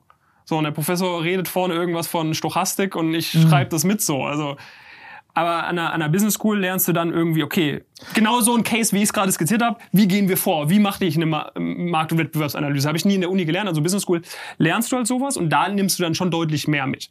So, ich muss ehrlich sagen, wie gesagt, eher für mich selbst, ne? Also so dieser gewisse Arbeitsethos, ähm, dass du halt durchziehst, dass du sorgfältig arbeitest, die Leute, die du kennengelernt hast, aber ja, und, und ich muss auch schon sagen, so dieses Interesse, was ich am Anfang so für so Volkswirtschaftslehre hatte.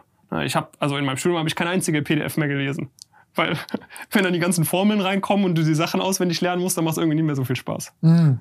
Aber ich muss sagen, da gibt es schon interessante Modelle. Also ich finde diesen Modellgedanken an sich interessant, aber ich glaube, das, weil halt jeder diesen ähm, Wunsch hat zu predikten. Ja, gut, also ich finde es schon interessant, dass du halt zum Beispiel sitzt, wenn du sagst, okay, du machst halt eine, eine Analyse von einem Unternehmen, so du schaust dir an, was sind aktuell die Cashflows, dann forecastest du das, dann machst du ein DCF, dann machst du am Ende irgendwie Was ist den DCF?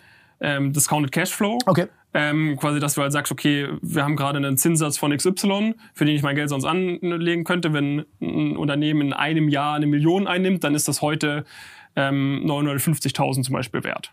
So, weil wenn ich heute 950k nehmen würde, für 5% anlegen würde, hätte ich circa eine Million im Jahr. So, ne? Und so kannst du zum Beispiel Unternehmenswert berechnen. Das Ding ist allerdings so, das ist dann halt alles, das sind halt alles Modelle. So, du denkst dann, okay, der, so viel Cashflow werden die nächstes Jahr machen, so viel, so viel, so viel, so viel. Dann kalkulierst du das. Das ist halt eine Säule für eine Entscheidungsgrundlage. Genau, dann kalkulierst du das 20 Jahre in die Zukunft. Dann sagst du, am Ende ist das Unternehmen wird diesen äh, Dinger machen. Dann discountest du das alles, dann hast du einen Unternehmenswert. So und dann ist die Idee, okay, wenn die ganzen Aktien, die es gerade gibt, mal der Aktienkurs höher sind als das, dann bedeutet das, der, das ist immer schwierig, sowas live zu sagen. Dann ist das ähm, an der Börse überbewertet mhm. und du würdest es äh, verkaufen. Mhm. So, weil die Aktien sind gerade zu teuer. So, das der, das heißt, wenn du einen findest, der es dir abkauft, machst du einen guten. Theoretisch. Ja, ja. So, Theorie, wenn die anderen, und dann musst du halt groß raussagen und sagen, ey, ich habe diese Berechnung gemacht, das Unternehmen ist weniger wert, dann sinkt's und dann kaufst du wieder so, ne? Dann hast du ein bisschen Profit gemacht. Aber so. das ist ja spannend. Weißt du, wie, wie, wie die Spanne ist von, ähm, also aus Top-Beratungen von der Optimalbepreisung von Aktien? Hm. Also in welcher Prozentspanne? Ja, ja, klar. Also du findest überall jemanden, ne? Und dann so. Nein, rate mal, was denkst du, wo sind die? Du mal, wie würdest du, wie, wie kann ich die Antwort angeben? Also, also die Optimal, also die Optimalbepreisung ist ja zum Beispiel 50% kaufen, 50% verkaufen. Mhm. Äh, und jetzt kommen 100 Analysten von JP Morgan und die analysieren, mhm. geben quasi einen Preis raus für, äh, für Apple. Mhm. Und hast ja dann harten Durchschnitt, wenn mhm. du alle nimmst und durch 100 teilst. Ja. Und in welcher Spanne sind die verteilt? Massiv. Also ich denke mal so, angenommen, gerade ist der Aktienkurs. Also mittlerer Unterschied von einem zum nächsten. In Prozent oder in? Mhm, in Prozent. 15, 20. Das ist die, das, das ist die Hauptantwort, die Leute mhm. geben, sind aber um die äh, 45. Ja, ja, okay. Und das ist halt krass, wenn du überlegst, das ist ja, ein standardisierter also halt Prozess ein, mit einem Modell. Genau, du kannst halt für alles irgendwie einen Case finden, so, ne? Das ist halt so ein bisschen Aber Problem, die Hälfte so. ist dann wieder eine Menschenlotterie. Schon crazy. Ja, ja. Also wie gesagt, das sind halt alles so Sachen, du kannst halt rückwirkend sehr, sehr viele irgendwie dann zusammenrechnen und zusammen erklären aber es ist halt alles so, es sind halt so ein paar, du kannst halt so statistisch irgendwie gewisse Aussagen treffen, die dann mit einer höheren Wahrscheinlichkeit antreffen. Genauso habe ich ja im Studium zum Beispiel gelernt. Also im Studium habe ich gelernt, du kannst niemals den Markt outperformen. So, wenn du investierst. Weil die Theorie sagt, zumindest wenn, aber auch halt in einem theoretischen Umfeld ist, jede Aktie ist perfekt bepreist. Weil alle Informationen in diesem Wert der Aktie drin sind. So, du kannst den Markt nicht outperformen. So, aber offensichtlich gibt es Leute wie Warren das ist Buffett. Eine sehr krasse Kantenglättung. Also so ist die ja nicht in der Realität. Genau. Ja. Aber, so, aber du rechnest halt mit Modellen, die das voraussetzen. Das, hat jede, das ist ja zum Beispiel eine Grundannahme, kann jeder Mensch hat dieselbe Information, stimmt ja genau, nicht. Genau, und es gibt ja auch offensichtlich Leute wie Warren Buffett oder so, die besser darin sind, einen gewissen äh, Wert zu bestimmen als andere Leute. So, und das ist dann halt auch so wieder dann, oder jetzt zum Beispiel, also so Buddies von mir aus dem Studium, die irgendwie äh, Investmentbanking-Praktika gemacht haben wir saßen dann zusammen in irgendeinem Kurs über Investmentbanking und die sagen so, ich muss hier ganz anders rechnen als in meinem Praktikum, weil in unserem Praktikum haben wir die Sachen völlig anders berechnet als hier. Du lernst halt Sachen, die du, wie gesagt, in der Wissenschaft so theoretisch erstmal anwendest. Mhm. Es macht auch Sinn, damit es nicht zu kompliziert ist und so weiter, dass du die grundlegenden Konzepte verstehst, aber in der Realität sind halt die Sachen einfach anders. Klar, du arbeitest ja wahrscheinlich viel heuristischer auch, weil lohnt es sich dann irgendwie nochmal 10 Stunden für 0,5 Prozent ja, genau, zu rechnen. Das sowieso, das sowieso. Als dass du sagst so, weißt du, weil ja, ja. ist am Ende sowieso fällt unter den Tisch. Ja, ja. Ich find's krass. Also, ähm, im Endeffekt. Also, wenn du was lernen willst, äh, fürs Leben, so, dann würde ich nicht BWL studieren. Ich glaube schon, dass du da paar interessante Sachen lernst. Ja, aber so mit keine den Ahnung, zwischen den auch, Weißt du, das ist jetzt auch nichts so, wo du so auf so einer Party so random Facts dann über dein interessantes Studium erzählen kannst, weißt du? Ich meine, wenn jetzt irgendjemand Philosophie studiert oder Archäologie oder was weiß ich, weißt du, so ein bisschen so abgespacedere Studiengänge. Oder auch sowas wie Physik, ne? Der kann mir dann erklären, wie so ein, keine Ahnung, so ein Atomkraftwerk funktioniert. Ja, aber der hat kein Geld für Ralf Lauren, ja, Mann. Das, ist doch das Problem. Das, das ist das, das Thema. Ist doch das, das Problem. Das Ding, der ist ein Brokey. Der ist zwar schlau, aber der ist ein Brokey.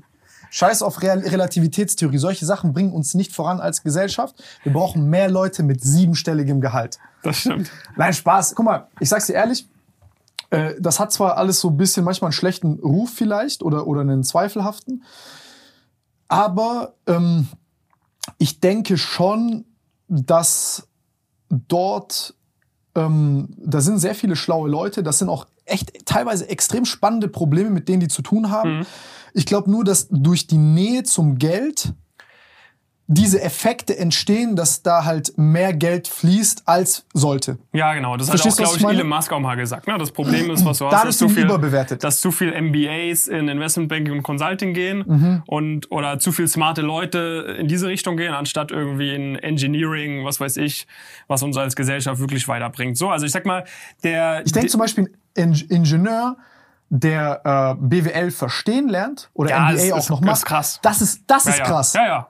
Also ich zum Beispiel arbeite hier auch mit einem Ingenieur und äh, dann ist es mit, ist, das, das ist das ist halt crazy, wenn du so, so einen rundum Blick hast, um wie funktioniert ein Produkt in der Realität, was ist es, wie baue ich es, plus wie sieht's auf meinem, meiner Excel Also man aus. muss schon auch sagen, so, also es äh, wissen Leute auch, also wenn ich zum Beispiel über Investmentbanking spreche, dann denken die Leute immer, oder sehr außenstehende Leute denken so, das ist Aktienhandeln. So, ne? du, spekulierst hier auf irgendwelche fallenden, äh, keine Ahnung, Rohstoffkurse und so Zeit rum. weiter, ne? Auf Weizenpreise shortest du dann so, dass das die Investmentbanker machen, über die ich spreche. So. Was die Investmentbanker machen, die wir zum Beispiel betreuen, so, was auch die meisten von meinen Kumpels machen, die im Investmentbank arbeiten, ist M&A. Steht für Mergers and Acquisitions. Da hilfst du halt Unternehmen dabei, wenn sie andere Unternehmen aufkaufen, wenn sie Unternehmensanteile verkaufen oder kaufen, wenn Fusionen stattfinden. Das heißt, du bist eine Art spezialisierter Unternehmensberater und sowas die machen hat halt schon Asche. auch einen gewissen wirtschaftlichen Impact. Ne? Also ich sag mal, wenn, wenn ein großer Konzern einen anderen Konzern aufkauft, so, A ist das in der Konzerngeschichte vermutlich einer der wichtigsten Moves ever. Da wird sich äh, Daimler Chrysler beispielsweise oder was weiß ich, Bayer kauft Monsanto, solche Sachen. So, das ist halt ein massiver Einfluss. Und am Ende des Tages hat es halt, sag ich mal, wenn es gut funktioniert, für den Endverbraucher ja auch Vorteile, weil die machen das ja, damit sie irgendwie vielleicht günstiger produzieren können, damit sie effizienter sind und und und. Oder halt, wie gesagt, die, bei dem einen, bei der einen Firma funktioniert diese Geschäftssparte nicht, aber anstatt die komplett einzustreichen, alle Mitarbeiter zu, zu aber genau. Was ihre Beispielsweise. das Beispiel, genau. ja das, sind, das, sind, das sind Investment-Banking-Deals. So. Das machen halt unsere Leute sozusagen. Ne? Super Ähm, smarter Move. Genau, und so, und das ist, das hat einen verdammt wichtigen wirtschaftlichen Impact auch. So, und das, äh, und weil es halt für die Firmen auch um so viel Geld geht, so wichtig ist, sind halt dementsprechend hohe Gehälter möglich und dementsprechend hohe, ähm, genau, und dementsprechend hohe Arbeitsbelastung auch vonnöten. So, und das ist halt dann, also es macht schon Sinn, dass da smarte Leute reingehen. Und ich meine, die Gehälter und so weiter, die da fließen, also ich meine, Geld in, der, in diesem Wirtschaftssystem, in dem wir leben, ist ja immer so eine Das gewisse halt Messung, was ist der finanzielle Mehrwert von deiner Arbeit so. Und du kannst ja nur ein hohes Gehalt bekommen, wenn, du- wenn du damit jemand anderen noch reicher machst. Problem ist halt, was wir haben, ist, dass halt andere Leute in anderen Berufen, wo halt nicht direkt finanziell messbar ist, wie sehr sich deine Arbeit lohnt, dass es da halt leider Leute gibt, die viel zu wenig verdienen. Genau, wir haben, das wir, halt das wir haben als Problem Gesellschaft so, ein ne? grundsätzliches Messbarkeitsproblem, was amplified ist auch durch Social Media, weil alles nur, was sieht, was du siehst und man messen kann, tatsächlich existiert und, und auch belohnt wird. Und das, was man halt nicht sieht Ja. oder auch nicht spüren kann, häufig, ähm, ja, und dass halt diese Leute dann keine Stimme haben und so. Aber ich glaube, dass Public Opinion da so ein gute, wie sagt man, Antidote ist zu Ja. Lobbyismus und dass sich das jetzt auch organisiert mit, mit, mit Informationen, Dinge, über die wir sprechen, dass die Leute selber eben diese Dinge lernen. Aber zum Beispiel jetzt bei diesen M&A-Sachen ist es, glaube ich, auch einfach so, das ist eine immense Verantwortung. Wenn ich jetzt, keine Ahnung, eine 100-Millionen-Transaktion Ja. mache und so ein M&A-Berater, was kriegen die, 4, 5 Prozent oder so? 4 Prozent kriegen die zum Beispiel. Dann kriegt er halt seine 4 Mio von dem ganzen Ding und dann hat der andere aber noch irgendwie ein Anwaltsteam, ganze Due Diligence und dies und das. Wenn die dann halt aber noch mal gut hin und her verhandeln, dann hat er die halt verdient. Ja. So, das heißt, er hat den Wert geschaffen, den du alleine nicht geschaffen hättest. Genau. Und dann sind halt drei Parteien mit mehr da als Genau, am so ein. Konzern ist ja nicht dumm. So, Der die, Kuchen die wächst. zahlen ja nicht äh, 4 Millionen äh, an der Investmentbank, Genau. wenn es so- keinen Mehrwert hätte. So, ne? Genau, und das ist halt das Ding, was da oft nicht so ganz verstanden Ja. wird. Ähm, ich muss gerade überlegen, was ich noch fragen wollte. Genau, zum Beispiel bei diesem Investment-Banking-Stuff, was da auch interessant ist, wenn ich jetzt über so gesellschaftliche Funktionen spreche, das, was habe ich da von Ding gehört? Wie heißt der?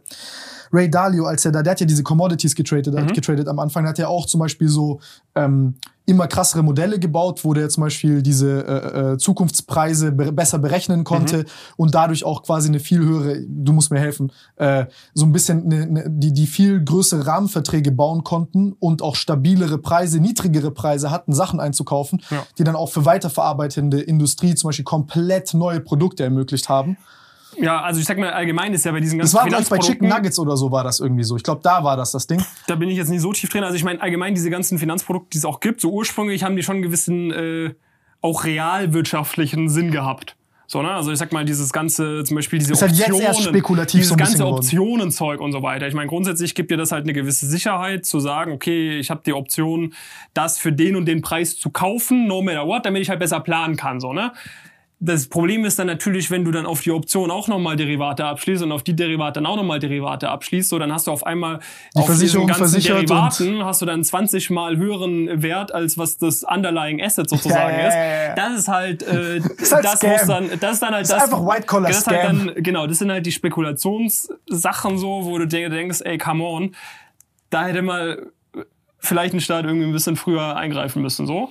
Ich meine, grundsätzlich kannst du für alles irgendwie einen äh, gewissen Case bauen. Ich meine, auch so dieses, aber vielleicht auch das erste Derivat vom zweiten Derivat bringt für eine große Versicherung, die uns allen in einem Krankheitsfall bezahlt, die extrem viel Summen für euch verwalten muss, die sagen, ich will mich genau für so einen Fall absichern. Du kannst für alles irgendwo einen gewissen Mehrwert bilden, aber irgendwann nimmst du halt Irgendwann wird's irgendwelche, absurd. irgendwann wird's absurd, das stimmt. Ja, ja, ja. Nein, also da in dem Fall finde ich es interessant. Also ich, nein, weil ich will jetzt hier nicht kommen und sagen, ich bash das Ganze, sondern ich war am Anfang so, ah, ich weiß nicht. Dann habe ich Mhm. gesagt, okay, wenn ich so eine Einstellung diesen Sachen gegenüber habe, dann muss ich mich damit beschäftigen, weil meine Bauch, mein Bauchgefühl ist dann wahrscheinlich falsch. Ja. Ähm, das äh, leitet mich fehl. Und dann fand ich das, ich fand das richtig beeindruckend. Also teilweise, also so diese Kapitaleffizienz und, und, und vor allem, sage ich mal, dieses Prinzip von Dingen zu hedgen und so, war schon interessant. Also da gibt's schon ein paar interessante Prinzipien, die man so mitnehmen kann. Jetzt ich als jemand, der Ja. kein BWL, ich habe nur Abi, Digga, weißt Ja. du, für mich sind da. das ist, äh, ich, ich lerne ich lerne da auch viel dazu. Wolltest du mal studieren?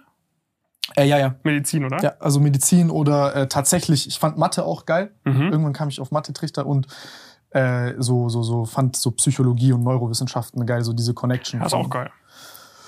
Kannst Aber- mit allem was anfangen am Ende des Tages, ne? Also es ist dann ja auch so, die Leute denken irgendwie, sie können ja nicht irgendwie in den Finanzbereich, wenn sie kein BWL studiert haben. Also du hast fast nochmal höhere Wahrscheinlichkeit, also jetzt nicht vielleicht ins M&A, aber so in so das, wo du irgendwelche Finanzprodukte baust oder so, kommst oder zu so einem Hedgefonds wie bei Ray Dalio oder so, kommst du eher rein, wenn du Mathematik oder Physik studiert hast. Mhm. Na, also weil das sind da immer mehr so übertrieben komplizierte Berechnungen, um dann ja das Modell weiterentwickeln, damit die anderen das, outperformt genau, ist es was halt dann computergesteuert, complexity, ja, genau. Und dann hast du da mega kleine Prozentsätze, mit denen du dann noch mal was rausholen kannst, wenn du halt Milliarden irgendwo reinsteckst. So, da bringt dir dein BWL-Studium wenig, sondern musst halt irgendwelche Sachen programmieren können. Ähm, da hatte ich zum Beispiel einmal einen Podcast gemacht bei mir mit einem, der auch so, ich glaube, Physik oder so studiert. Der hat ein Praktikum bei einem Hedgefonds gemacht in London Mhm. während seinem Bachelor. Jetzt rate, ratest du mal, was denkst du, hat er im Monat verdient im Praktikum? Bei dem Hedgefonds Mhm. im Praktikum. Mhm. So mit 20, 21. Wenn du es jetzt so fragst, irgendwie 3 oder 5K im Monat, aber 16k. im Monat Mhm. als Praktik. Ja. Hä? Das Ding ist, er hat halt, er hat so einen Rechenfehler in so einem Modell gefunden in seinem Praktikum, der seinem Hedgefonds, glaube ich, über eine Million Dollar gespart hat.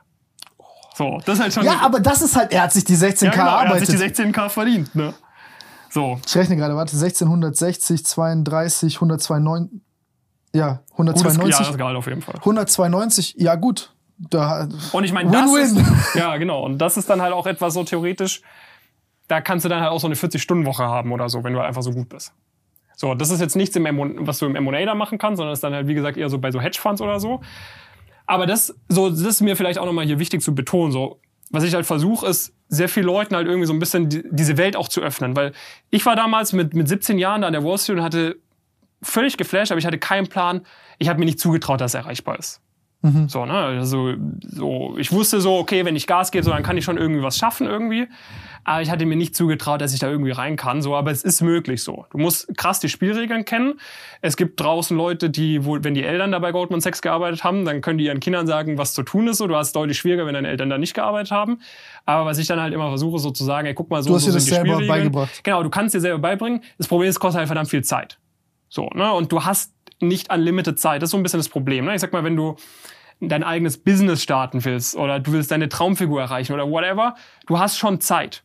Wenn es die ersten drei, vier Jahre nicht klappt, dann mach's weiter, mach's weiter, mach's weiter, solange du dich bei Fitness nicht krass verletzt, solange du bei Business nicht fünfmal irgendwie insolvent wirst und nie wieder eine Firma gründen darfst, so kannst du ja immer wieder neu probieren. Bei diesem Thema Berufseinstieg, genau, es darf dich Du nie musst so dein halt- Leben kosten.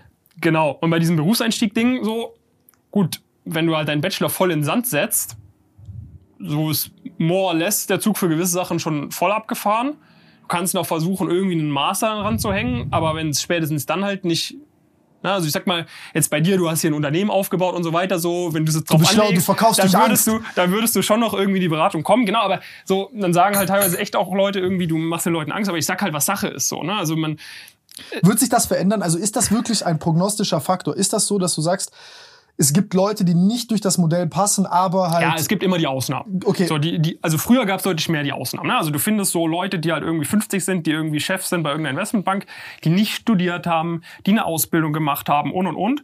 Und das sind dann natürlich Galionsfiguren für Leute, die halt dann sagen, ja, ich, ich will nicht studieren und es da trotzdem reinschaffen. Der hat es ja auch geschafft.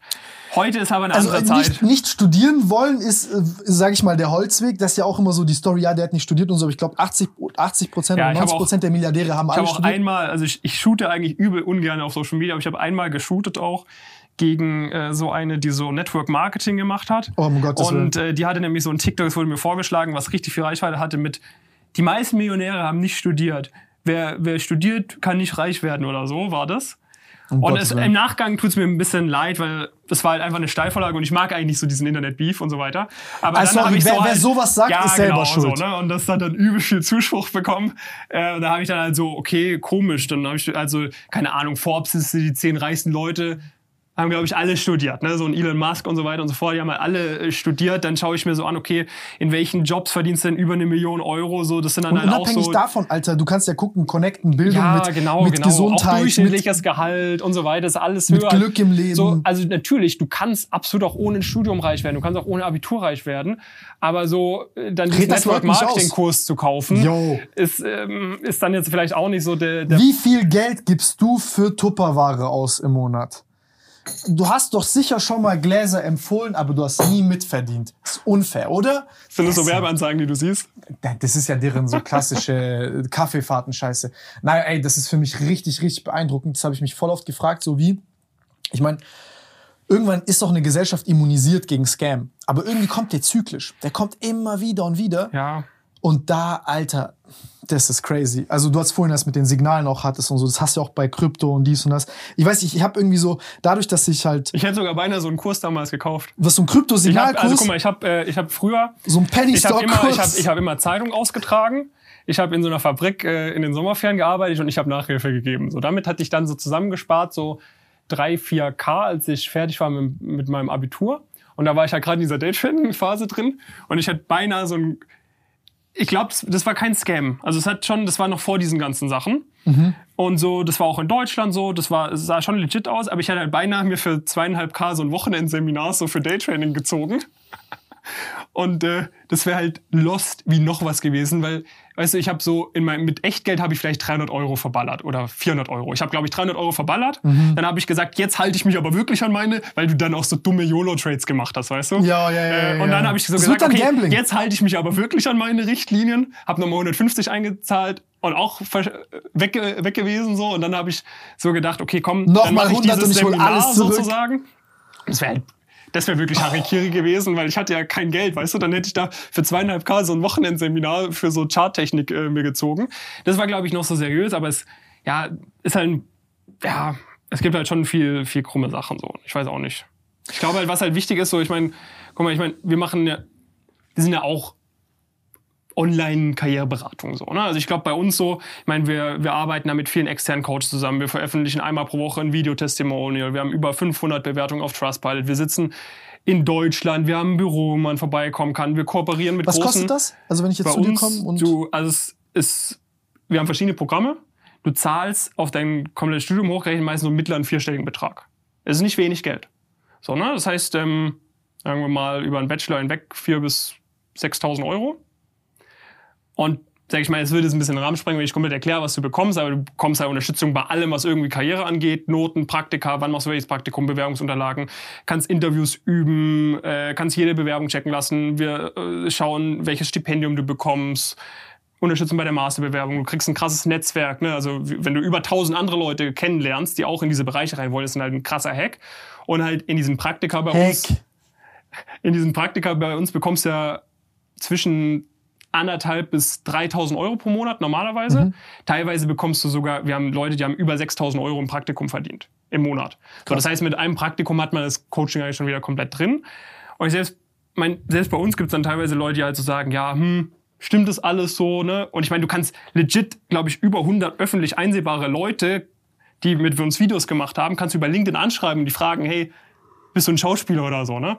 Also ich meine, die Leute werden schon Nein, du machst, kritischer. ja auch, du machst ja auch einen solid Eindruck so. Also ich, so, ich, muss glaube, die Leute werden schon kritischer.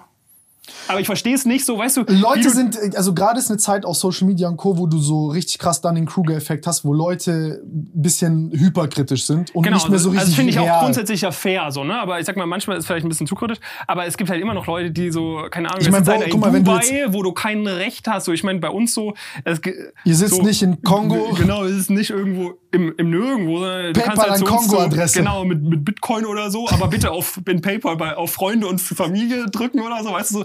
Das ist halt, und, und dann frage ich mir halt schon, okay, wa- was ist mit Leuten, die halt echt dann so ein, so ein aber ich meine, auch da, es wird schon gute Dropshipping-Kurse wahrscheinlich geben und so, aber Nein, safe, es wird von so, ne? allem irgendwas. Das ist halt das Problem, es kann halt jeder irgendwas machen.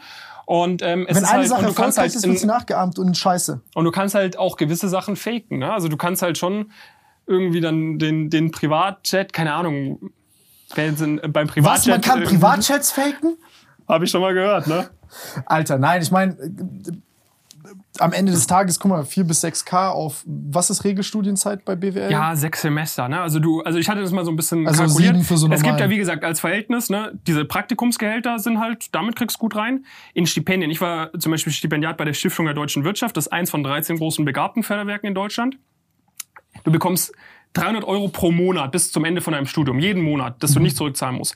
Je nachdem, wie viel deine Eltern verdienen, bekommst du oben drauf nochmal was drauf. Selektiert ich ihr hab noch aus? mal, Wie meinst du? Also gibt's auch, also habt ihr auch, zum Beispiel jetzt, keine Ahnung, komm ich Ja, ja, und also stell mich nicht jeden wirklich aufnehmen. super dumm an. Nein, nein, nein, da kommst du nicht rein. Und so, ja, Bro, Nein, nein, nein, nein, BWL, Nein, BWL. Ist auch zum Beispiel auch so, wenn jetzt keine Ahnung, deine Eltern sagen, du sollst machen, aber du hast da keinen Bock, nehmen wir dich auch nicht auf. Weil Wie viele halt schon, Leute lehnt ihr ab? Also aus verschiedenen Kriterien lehnen wir so 80 Prozent ab in etwa. Ehrlich. Ja, ja. Also es ist jetzt aber auch nicht bei jedem so weit, dass wir dann also nicht bei jedem ist es dann so, okay, ich will unbedingt reinkommen, hier nimmt mein Geld und wir sagen nee. Sondern es ist auch oft mal so, die Leute passen einfach nicht. Vielleicht sind die, ist das Profil nicht gut genug, die Ziele hauen überhaupt nicht hin. Wie gesagt, wir haben uns jetzt sehr lange so auf nur Top Investment Banking, Top Strategieberatung äh, fokussiert. Jetzt langsam öffnen wir uns auch mehr und haben einen neuen Track eingeführt, wo du halt auch reinkommst. Mediocrity-Beratung. Nicht Mediocrity-Beratung, weil es gibt auch andere geile Jobs irgendwie, wo du auch geile Noten brauchst. Mhm. Zum Beispiel auch, wir haben auch Leute, die sind im dualen Studium, die brauchen auch geile Noten, die wollen auch ein Stipendium bekommen. Leute, die im Konzern arbeiten wollen, in einem Startup einsteigen wollen, die nehmen wir jetzt auch auf. Da haben wir auch einen neuen Track, der ist auch ein bisschen günstiger nochmal.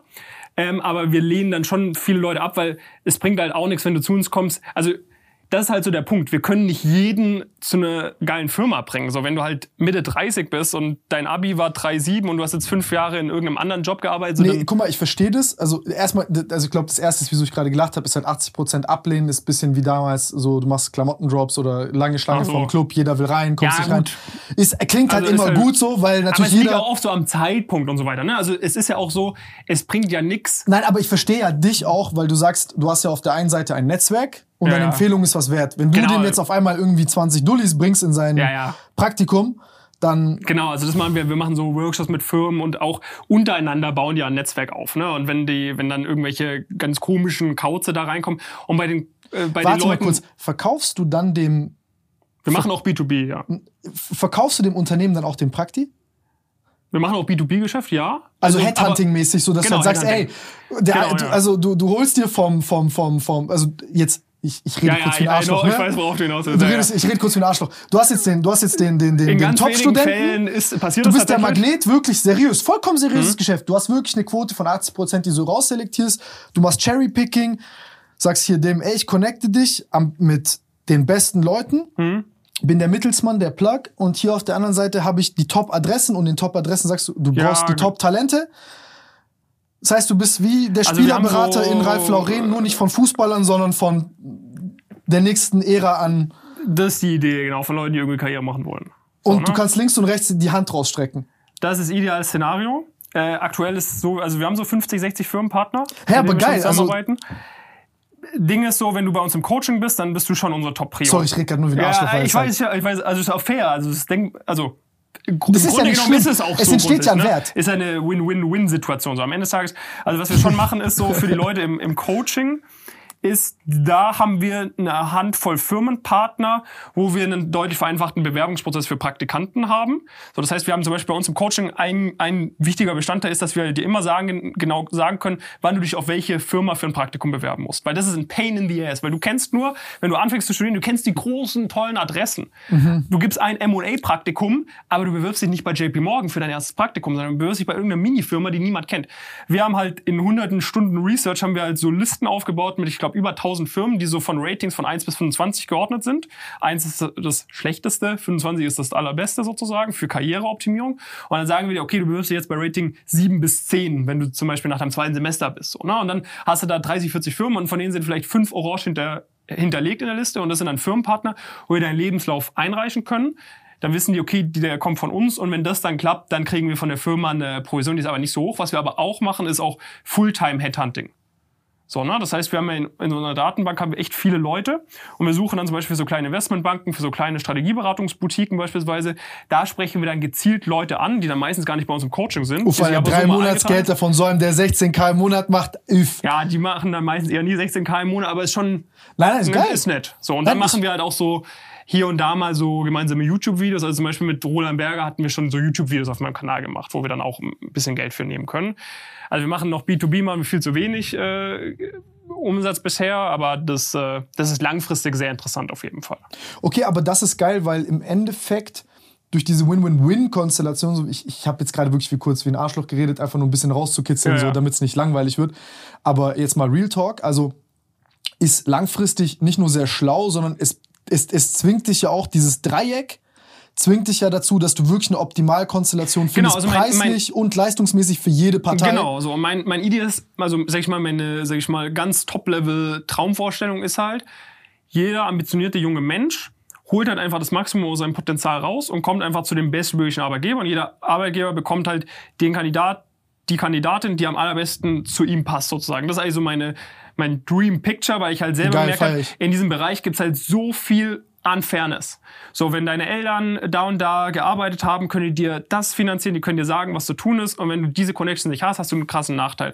Gleichzeitig ist auch für die Firmen doof, weil die Firmen wollen ja auch die besten Talente.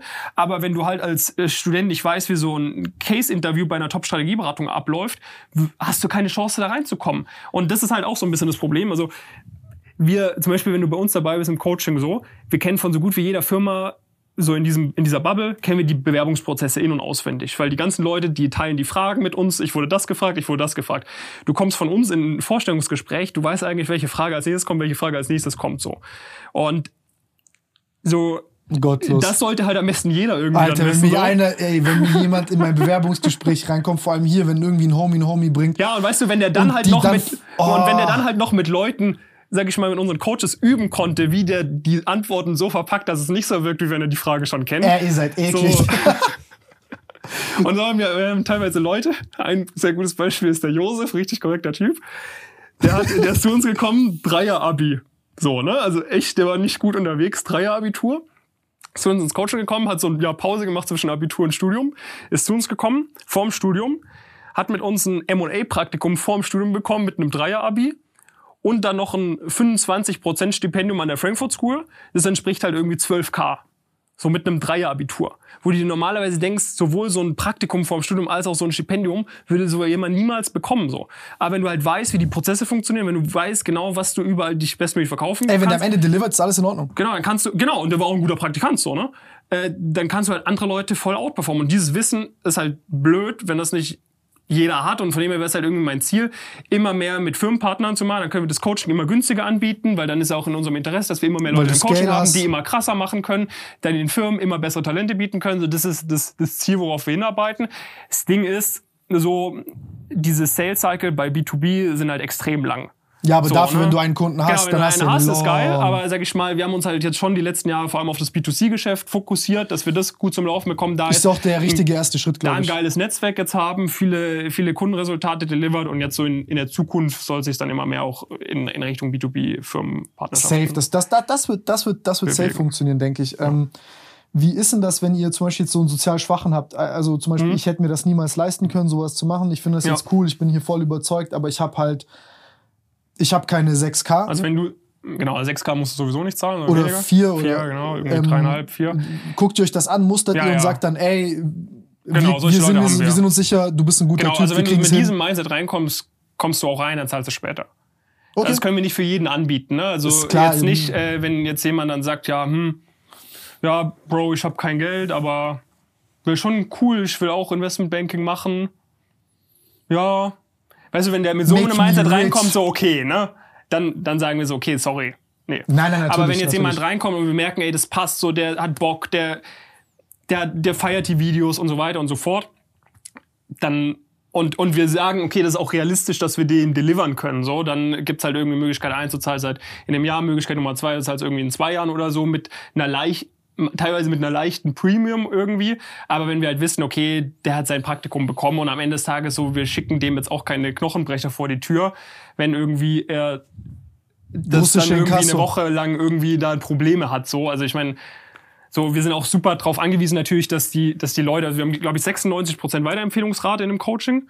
Ähm, so, wir sind halt auch darauf angewiesen, dass wir da jetzt keine komischen Sachen machen, weil die Leute, das ist so bei uns ein bisschen ein Problem, was jemand, der vielleicht in Dubai sitzt äh, und so E-Commerce-Zeug macht, nicht unbedingt hat. Die Leute bei uns, unsere Kunden, sind extrem connected. Ja klar, die wir haben reden ja teilweise, wir haben teilweise an so viel Unis, an teilweise haben wir an Unis 60, 70, 80 Leute Oh. an einer Uni so. Ah. Weißt du, und wenn wir da irgendwelche krummen Sachen machen würden oder so, das würde sich ja rumsprechen wie ein Lauffeuer. So, und alleine deshalb so sind wir da immer sehr fair. Also, wie gesagt, so, auch, auch zum Beispiel die Leute bei uns, so, das sind jetzt nicht, man denkt oftmals, das sind irgendwelche Rich Kids oder so. Ich glaube, ein Drittel der Leute bei uns sind Denn aus die Rich Kids brauchen ja nicht, die haben ja schon das Netzwerk. Genau, die Rich Kids und die haben auch nicht so diese Ambition. Weil ganz ehrlich, wenn du weißt, du erbst die Firma von deinen Eltern oder du hast 10 Mio on the side, egal was passiert so, gibst du dir dann die 100-Stunden-Woche bei Goldman Sachs. Sowas gibt's auch, aber schon sehr selten. Die, die Leute, die bei uns sind, so ein Drittel Erstakademiker, ein Drittel ein Elternteil hat studiert, ein Drittel zwei Eltern haben studiert. Und sie, natürlich, wir haben auch Leute, denen es echt gut geht finanziell. Und ich sage ich mal, ich finde jetzt auch dieses Rich Kid Gebäsche finde ich auch ein bisschen blöd.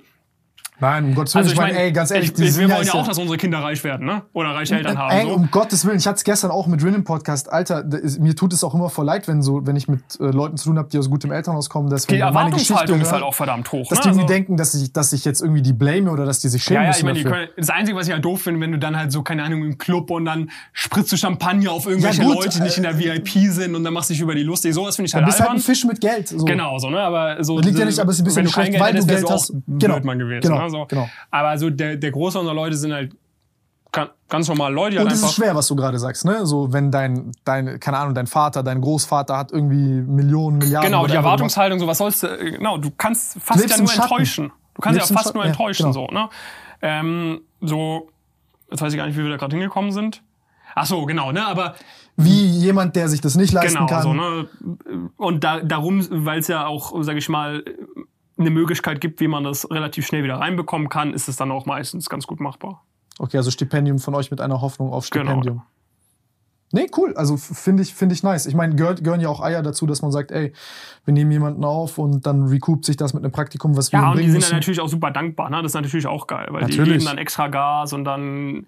Also ich sag mal, was halt auch ein krasser Punkt ist, halt auch so irgendwie so den Impact, den, den du irgendwie hast. Ne? Weil so dieses Thema Karrierejob ist halt wirklich life-changing. Ne? Also je nachdem, wo du arbeitest, ich meine, das hat so viel, vor allem wenn du irgendwie einen Job hast, für den, wo du sagst, okay, da mache ich vielleicht mehr als 30 Stunden die Woche was für. Das hat ja massiven Einfluss nicht nur auf deine finanzielle Lage, sondern auch mit was für Leuten du abhängst, wo du arbeitest, wie deine Stimmung am Wochenende ist und und und. Und da halt Leute in möglichst gute Positionen zu bringen, macht auch Bock irgendwie. Wie ist denn so, stimmen diese ganzen Klischees, dass die dann dort auf Nuts, Fett am Koksen und diese ganzen Escort-Helikopter, ich Ja, übertreibe gerade, ja, ja. aber Also gut, ähm, gib mir mal den Ausgleich von so einer 80-Stunden-Woche. also es ist sehr firmenabhängig. Ähm, es, äh, es gibt auf jeden Fall Firmen, wo noch so diese 80er Lifestyle gelebt wird. Ehrlich? Ja. Erklär mal 80er Lifestyle. Hast du es gesehen oder gehört oder? Ja, schon. Äh, also es gibt auf jeden Fall Firmen, wo es absolut normal ist, dass du am Donnerstagabend ins Bahnhofsviertel in Frankfurt gehst. So, ne? Und dann bis um 5 Uhr säufst und vielleicht noch was anderes machst. Das gibt's auf jeden Fall. Und Was anderes zum Beispiel? Keine Ahnung. Also äh, noch andere Substanzen vielleicht konsumierst. Sowas gibt's. Was, was, ist, was sind so deren, was ist so die, was sind so BWLer Drogen? Ja, also das ist etwas, das habe ich wirklich noch nie first hand mitbekommen und ich würde auch nicht sagen, dass es die klassische BWLer-Droge ist oder so, aber es gibt auf jeden Fall die ein oder andere Story von irgendjemandem, der Kokain konsumiert. Also es ist, äh, Okay. ist obviously. Ich glaube, ich weiß es nicht wie in Frankfurt so. Ich glaube, im Bundestag ist dieses in dem gibt es auch so diese Studie mit dem im Abwasser wurde so und so viel Kokain gefunden. Beim Bundestag. Also wir haben keinen Jamie, der irgendwas abholen kann, ne? Wie bei Joe Rogan. Der Na, irgendwelche Fakten abholen Jamie. kann. Jamie, pull that up, please. Ähm, also ich glaube, im, im Abwasser vom Bundestag, ich hoffe, das ist jetzt nicht komplett falsch, sind sehr hohe, ähm, äh, ja, ist eine sehr hohe Konzentration gefunden oder sehr überdurchschnittlich. Krass. Und in Frankfurt ist es, glaube ich, auch ähnlich. Ne? Also es liegt vielleicht auch allgemein an Frankfurt so, aber ich meine, das in dieser Techno-Szene ist ja auch verbreitet, dass die Leute sich irgendwelche anderen Sachen reinziehen. Also da gibt schon, das ist auch ein, in meinen Augen schon ein Problem, weil wenn du nicht weißt, auf was du dich einlässt, dann machst du bei irgendeiner Firma Aber ein die Praktikum. Techno-Leute sind zumindest ehrlich about it. Ja, ja, das stimmt. Und dann ist halt so wirklich, und wenn du da halt nicht mitgehst als Praktikant, so, du wirst jetzt nicht dazu gezwungen, da irgendwelche Sachen zu konsumieren oder so, ne? Aber ähm, wenn du da dann wenigstens nicht abends mitgehst, so, dann ist halt, dann passt du halt schon nicht so ins Team, so, ne? Aber es gibt auch andere Firmen, Ist es wichtig, da abends mitzugehen? bei man manchen Firmen, ja. Also bei manchen Firmen, so, wenn du da abends immer nicht mitgehst und Ich bin so, sonst einer, ich würde nicht hingehen. Was, was würde mir das verwehren? also wenn, genau, es, Wenn ich keinen Bock habe auf, care, auf, so, ne? auf Trinken, Koks Aber und dann Puff. hast du ja auch keinen Bock, bei der Firma zu arbeiten, wenn alle Kollegen so drauf sind. Ne? Dann ist ja nicht dein Problem. Aber wenn du wirklich drauf anlegst, nach deinem Praktikum Offer zu bekommen, bei dieser Firma, aber das würdest du nicht machen, wenn die Kollegen so drauf sind, weil du hast ja eigentlich auf die keinen Bock. Und du bist sonst nicht der mega coole Typ und alle feiern dich. Und du bist sonst auch eher so eher für dich selbst, wenn du mit den Kollegen nicht so klarkommst, dann wirst du halt wahrscheinlich kein Angebot bekommen. So, das halt Aber können die performen, wenn die donnerstags. äh, ich Also, frage mich, wie die das können. Ich kann das nicht. Also ich, wenn ich, wenn ich trinken gehe und wenig schlafe, dann bin ich am nächsten Tag völlig am Ende. Aber es gibt auf jeden Fall Leute, die die, äh, die, die zwei Stunden schlafen und am nächsten Tag aussehen, wie wenn sie äh, gerade drei Wochen im Urlaub waren. Also ich verstehe nicht, wie die das machen. Das sind teilweise, also teilweise ist es echt krass, da sind da teilweise die, die älteren Leute sind die heftigsten. Also wirklich, was teilweise äh, trink, trinken dich so diese Partner völlig unter den Tisch. Also das ist schon krass. Aber das sind ganz, ganz wenige Firmen. Ne? Also ich will hier wirklich nicht sagen, dass alle Investmentbanker koksen oder so. Die meisten völlig, Nein, nein, um völlig Willen. normal. Und es gibt auch welche wirklich, das sind die langweiligsten Kulturen ever. So, ne? Die arbeiten einfach ihre, ihre 60 bis 80 Stunden, mal irgendwie 90, 100. Und am Wochenende geht jeder irgendwie so zu sich nach Hause, macht irgendwie so ganz entspannt so. Das gibt's auf jeden Fall auch. Aber wenn man es drauf anlegt, kann man schon Firmen finden, wo man so diesen Lifestyle hat. Und du findest natürlich auch Leute, die das halt fühlen. Sondern die einfach für diesen Lifestyle leben, irgendwie work hard, play hard, äh, da Geld rausballern und so weiter und so fort. Und das sind teilweise ein äh, Mitpraktikant von mir bei der UBS, der hatte erzählt, er hatte bei dem vorherigen Praktikanten jemanden kennengelernt, das war der Sohn von einem Milliardär. Also der hätte nicht diesen Job machen müssen. Aber der hat ja trotzdem irgendwie so zwei, drei Jahre Investmentbanking gemacht, weil er einfach Bock hatte auf diesen Lifestyle. So, ne? Also, okay. es gibt, also, soll jeder machen, wie, wie er will, sozusagen, ne? Aber, Witzig. ähm, ja, also so ein paar Klischees stimmen schon, auch so mit diesem Ralf Lauren-Zeug, ne? Also, keine Ahnung, so. Wenn du an so eine typische Uni gehst, du, man erkennt die Leute schon, ne? Also, ich, ist die Frage, was war zuerst da, BWL-Studium oder Ralf? Das ist so ein bisschen wie die, die, die, die Henne und das Ei. Es gibt auf jeden Fall schon so gewisse Tendenzen und es, es hängt halt sehr davon ab, in welchem Umkreis du bist. Aber das ist schon, also es gibt schon auch, sage ich mal, Boah, ich gewisse Koks Kulturen. Ich die, äh, die nicht so nice sind. Ne? Also da, das passiert schon auch schnell. Also es, es gibt schon gewisse Unis und so weiter und da, da will ich jetzt wirklich keine Namen nennen, weil sonst äh, kriege ich hier irgendwelche Abmahnungen. Ähm, aber es gibt was schon heißt, es gibt irgendwelche Unis? ja, also gewisse Unis oder Privatunis, wo halt schon, ja, man halt schon schnell in so eine gewisse Richtung äh, dann kommt, weil, weil sehr viele irgendwie gewiss drauf sind so. Was meinst du mit äh, gewisse Richtung? Also, dass die halt da Ja, dieser Lifestyle. Ne? Also das ist schon dann normal. Nein, ich ist, meine, dass du nennst ja keinen Namen. Gib mir mal kurz den Lifestyle. Ja, also das zum Ist ja Beispiel auch als klar, dass nicht jeder, äh, dass auf einer, auf einer Party, sag ich mal, dann schon ein Tablett rausgeholt wird irgendwie. Mhm. Sowas gibt's. Also Koks ist, also die, dieses, dieses Klischee von Koks ist deren Preference Choice, also so, das ist deren, das ist deren Da Hauptdroge. gibt's auf jeden Fall schon, schon Leute. Bei anderen ist es halt Hardcore-Alkohol. Aha, So, aber Hardcore okay. bis zu, also wirklich Saufen des Todes so.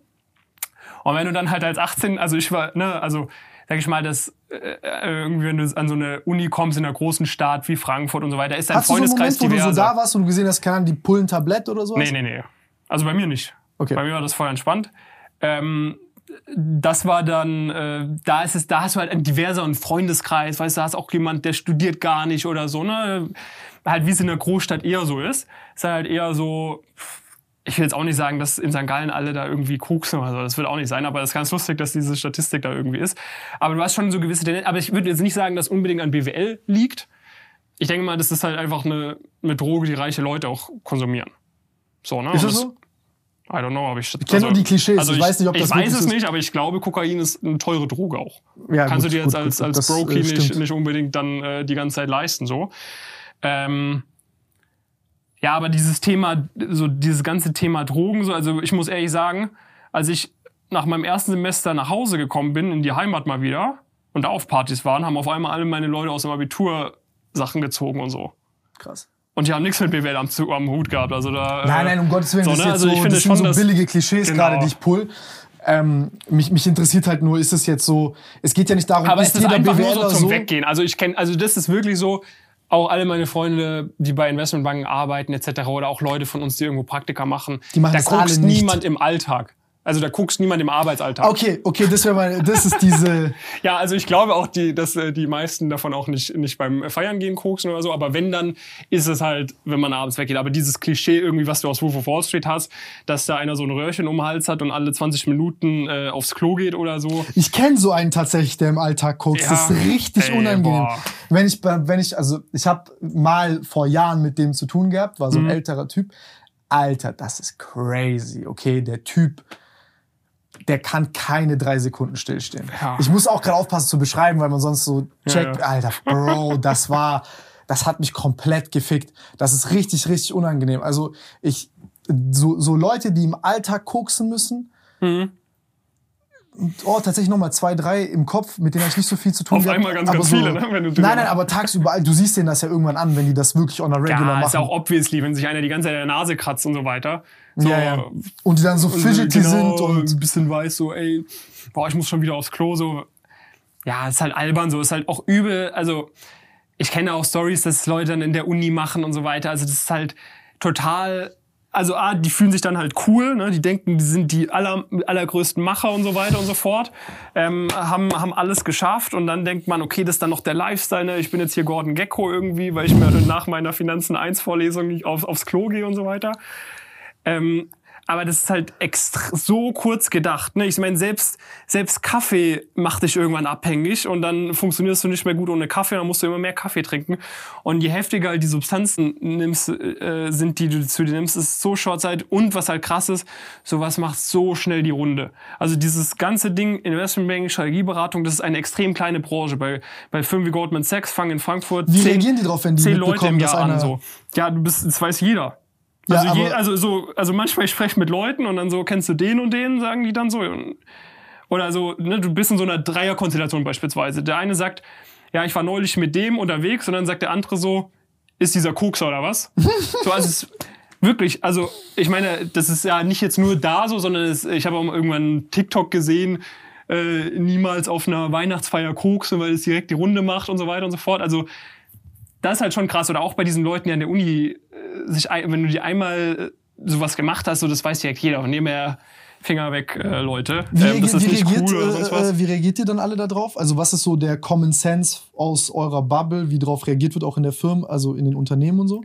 ja, kannst nicht, kannst nicht machen eigentlich. Also bei, also was ich halt echt problematisch finde, ist, wenn Leute irgendwo ein Internship machen, die mir dann sagen, okay, mein, äh, mein Chef war halt teilweise, hat man das mitbekommen oder das wussten alle eigentlich bei uns im Büro, dass der, dass der während der Arbeit irgendwas konsumiert oder so. Wie, warte, warte, wer jetzt der Praktikant oder der Chef? Der, der Chef, Konsumiert während der Arbeit. genau. Das gab's. Das habe ich gehört. So, ich, I don't know if it's true or not. Was haben die Also- erzählt? Erzähl mal die Geschichte. Ja, beispielsweise, ne, also wenn du also fragst, irgendwie was Praktikum, ja, der und der und der und der Chef, ja, bei dem wussten alle so, der, der ist gut auf Sendung bei der Arbeit, so, das haben eigentlich alle so gewusst. Niemand spricht darüber so. Ah, I don't know, so, ne, das ist halt schon ein bisschen, bisschen weird. Krass. Also sowas gibt, also ich meine, keine Ahnung so, ne, aber das ist halt ein, ein verdammt schlechtes Vorbild so und dann schauen sich das halt junge Leute ab und denken, sie sind dann cool und das gehört auch dazu, ne, und dann bist du halt dann in, in fünf Jahren völlig im, im Eimer irgendwie, bist, bist abhängig, verbrennst dein gesamtes Geld. Ich meine, was, was bringen dir 300.000 Euro, die du im Jahr verdienst, wenn du keine Ahnung dir, dir für 100 am Euro am Tag für, für sowas ausgeben musst, so. Denn, und so, ich meine, das ist sowieso kein gesunder Lifestyle, den du hast, wenn du so viel arbeitest. Ne? Ich meine, du hast gesagt, du hast heute auch nur vier Stunden geschlafen. Das ist auch nicht ideal. Aber ähm, wenn du dann halt noch nicht mal drauf acht, und ich meine, die Leute gehen jetzt auch nicht jeden Tag trainieren, machen Mobility, ähm, äh, äh machen äh, Ayurveda-Ernährung und so weiter, sondern man guckt da schon, dass man dann. Die ziehen ihr Telefon raus? Dann gibt's dieses perfekt dieses Coke Meme, wo so da steht so Mutter ruft an, Mom und dann die Linie draußen und die dann.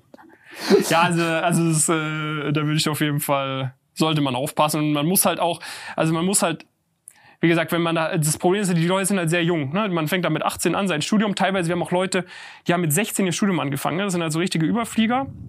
Die sind dann mit 18 bei, bei einer Top-Strategieberatung und steigen mit 20 irgendwo ein. Und die sind halt schon noch dann sehr jung. So, und wenn dann halt irgendwie da, in, du kommst da irgendwo rein, da ist es dann normal irgendwie, dann ziehst du da mit. Das verändert dich halt schon, weil du bist dann schon noch so formbar. Und das finde ich, also da muss man wirklich aufpassen irgendwie, dass man da halt nicht schnell in so eine, in so eine Bubble reingerät, wo man dann auch den, das ist dann halt auch wieder so dieses, dieses Klischee, was dann viele oftmals haben, ist so dieses arrogante, abgehobene von den BWLern, ne? Die dann halt. Das kommt aber dadurch, ne? Genau, also dadurch. Das, das so, du bist dann so, du denkst, du bist die allercoolsten, ne? studierst dann an einer stabilen Uni, dann kriegst du eine Praktikumszusage, wo du irgendwie mehr als deine Eltern verdienst oder so, ne? Ja, und dann ja, Kragen ja, hoch, Sonnenbrille auf und so weiter Kragen und so fort, ne? Von, so, aber die tragen dann diese, diese der, Reifen. Der große Reiter, ne? Der große Reiter, ey. Also eine Sache, die ich nie gemacht habe, ich habe kein einziges Ralph Lauren Polo mit einem großen Reiter, so. Das ist, diesen Schritt bin ich noch nicht gegangen, weil das ist dann, das ist dann wirklich too much. Ja, das kann man auch erst machen, wenn man 20k plus verdient im Monat. das stimmt. Äh, ja. Äh, an jeden, der ein Koks-Problem hat. Ich habe ein langes Koks-Video gemacht tatsächlich auf meinem Channel. Auf Koks oder was? Na, nein, über Koks tatsächlich. Ich hab, wir haben auch 24 Stunden Livestream. Tim äh, geht alle 20 Minuten aufs Klon, ist wieder da. Nein, ich habe tatsächlich so, ich weiß so eine Halbstunde oder so gemacht. Da haben ja auch ein mhm. paar Psychologen gesprochen, dass äh, äh, geschrieben, dass sie das benutzen als so Lehrmaterial für Süchtige bei sich. Ja. Also, nice. falls ihr wirklich irgendwie, falls euch das interessiert, auch, ich erkläre dort auch, warum zum Beispiel die Empathie oder dieses Egomanen-Ding, wieso mhm. das passiert auf Koks. Ähm, das, das zerstört vor allem, du hast so eine Atrophie von den Hirnzentren, die für Empathie verantwortlich sind. Ja. Äh, und du siehst, dass dort so ein Dichteverlust. Das heißt, also das ist nachweislich eine Sache, die passiert, dass du Empathie verlierst, wenn du halt äh, äh, länger guckst. Mhm. Und das also ist wirklich Teufelszeug. Teufelszeug ist wirklich erschreckend, als ich gesehen habe, wie krass uninformiert Leute da sind und wie verbreitet Konsum ist von Koks. Ja, ist krass. Also Aber ich muss sagen, so mein ekelhafter, voyeuristischer Teil von gerade genießt sehr diese Stories von dir. Mhm. Auch wenn ich wirklich keinem empfehlen kann, das auch nur irgendwann auszuprobieren. Also, ähm, ich meine, ich kenne es auch in dieser Entertainment-Branche. Also da gibt's auch viele Leute, die da mal kurz ein bisschen dicht sind und dann denken, ich gehe jetzt mal resetten. Ja, also das ist schon krass, wenn du sowas das mitbekommst. So, weil du, traurig. also, keine Ahnung, ne, du denkst so, du bist, du bist irgendwie so Schüler oder so, ne? Dann kriegst du in jedem Biologie-Lehrbuch ist das so völlig, wird völlig verteufelt. Mhm. Und dann bist du halt auf einmal irgendwo so und gerätst halt die drei Süchtigen um dich rum und die sehen, ah, wo du das Gefühl Bro. hast, dass es wirklich normal ist, so, ne? Ja, das, ich glaube, das Schlimme Und weil, weil das Ding ist so, die machen ja sonst einen guten Eindruck, so, die sind ja successful. Genau, die, genau, die das ist der Knackpunkt. Geld, so, ne? Und du denkst so, okay, let's do it, so, ne? Also. Das als 20-Jähriger, ne? Du gehst da hin und du guckst dann, ja, ist mein Vorgesetzter, ich schaue zu dem auf, der hat so ein bisschen Mentorfunktion. Mhm. Der, der scheint ja sein Leben im Griff zu haben und so. Du willst dann ja auch mitziehen, ne? Also du willst dann. Genau. Also wie gesagt, so, ne? Also die, äh, ich bin der richtig Großteil der, bei euch, Alter. Der, der Großteil der Leute irgendwie, die so in den Branchen arbeiten, die sind absolut seriös so, die äh, das wird auch, also vor allem je größer die Firma ist, desto weniger wird sowas geduldet, ja, weil du hast, ein, du kriegst ja, wenn, guck mal, wenn sowas rauskommt, dass irgend so ein Investmentbanker von der und der Bank äh, da im, im Vollrausch irgendwie das und das macht so und das macht die dann ist der Ruf ja völlig am Arsch. So, ne? Also das ist eher bei so kleineren Firmen, wo das halt in der Firmenkultur ist so. Und ich meine, wenn du halt weißt, worauf dich einlässt, du hast da Bock drauf, es reicht ja ein kleiner Teil, der das macht, ja, die das dann ja, halt laut machen. Das sind also immer so interessante Stories, ne? Ja, ja, klar. So, es ist, also ich glaube mal, so vor 30 Jahren war das schon ein bisschen wilder an der Wall Street und so. Ich muss auch ein bisschen hier an den Titel denken mit Koks. Genau, genau. Das zieht immer gut. Ich habe auch mal ein Interview mit einem Investmentbanker und da war auch Koks Investmentbanker und der hat dann auch so gesagt, bei mir hat es natürlich niemand gemacht, aber ich habe schon ein paar Leute kennengelernt, die es gemacht haben. Ähm, aber ja. Hattest du Leute in deinem Coaching, wo du gesehen hast, dass die dann diesen Weg gegangen sind und dass du die rausschmeißen musstest oder so? Warum rausschmeißen? Ja, keine Ahnung, wo du sagst, ich kann nicht mehr weiter mit dir arbeiten, weil du jetzt das Prakti angefangen hast, dort Nasen zu ziehen auf Arbeit oder sowas. Das hatten wir noch nicht. Also das hatten wir noch nicht. Was schon Auf Beta bei McKinsey. Also was ab und zu passiert, ist natürlich, dass dann Leute halt äh, obviously von sich aus irgendwann mal rausgehen, ne? Ähm, weil sie halt entweder da gelandet sind, wo sie landen wollten, oder weil sie halt merken, okay, sie wollen doch was anderes, oder sie haben das gelernt, was sie lernen wollten oder so. Jetzt von uns, also sag ich mal, wir hatten, wir mussten, glaube ich, echt noch nie, wir haben, glaube ich, einmal irgendwie proaktiv jemandem gesagt, ey, ich glaube, also ab und zu sagen wir Leuten proaktiv, ich glaube, das ist nichts für dich.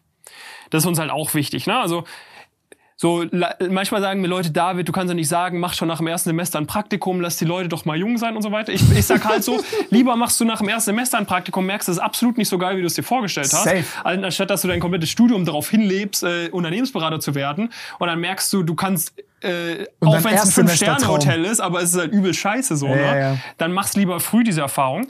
Und ab und zu haben wir halt Leute, die halt denken, okay, sie müssen uns irgendwas beweisen, sie sind irgendwie Low-Performer, wenn sie nicht so in Investmentbank oder Consulting gehen.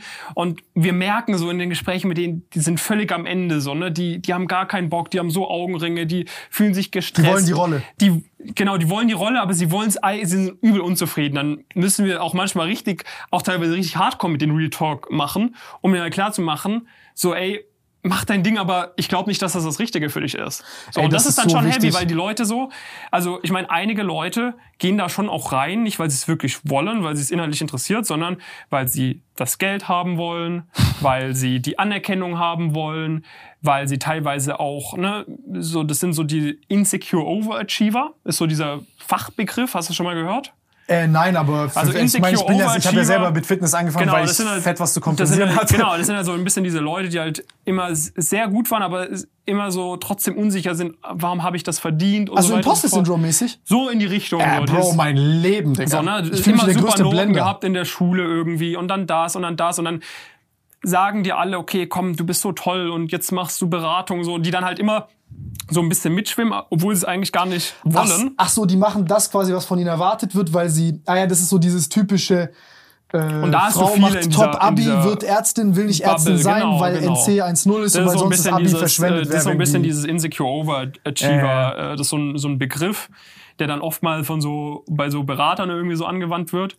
Ähm, und das ist dann schon auch so ein, irgendwo teilweise ein leid. Thema, ne? Weil die, man, man lebt dann so ein Leben irgendwie. Ich meine, es ist kein schlechtes Leben, ne? Also verdienst viel Geld irgendwie, hast irgendwie interessante Aufgaben, aber so, ja, aber Midlife Crisis hittet anders bei Genau, denen. Midlife Crisis hittet dann, ne? Dann ist man da halt irgendwie 40, 45 und merkt dann halt, okay, so es läuft alles irgendwie OnlyFans, außer, also au- außerhalb vom, vom außerhalb vom Job läuft irgendwie alles nicht so so ganz gut irgendwie.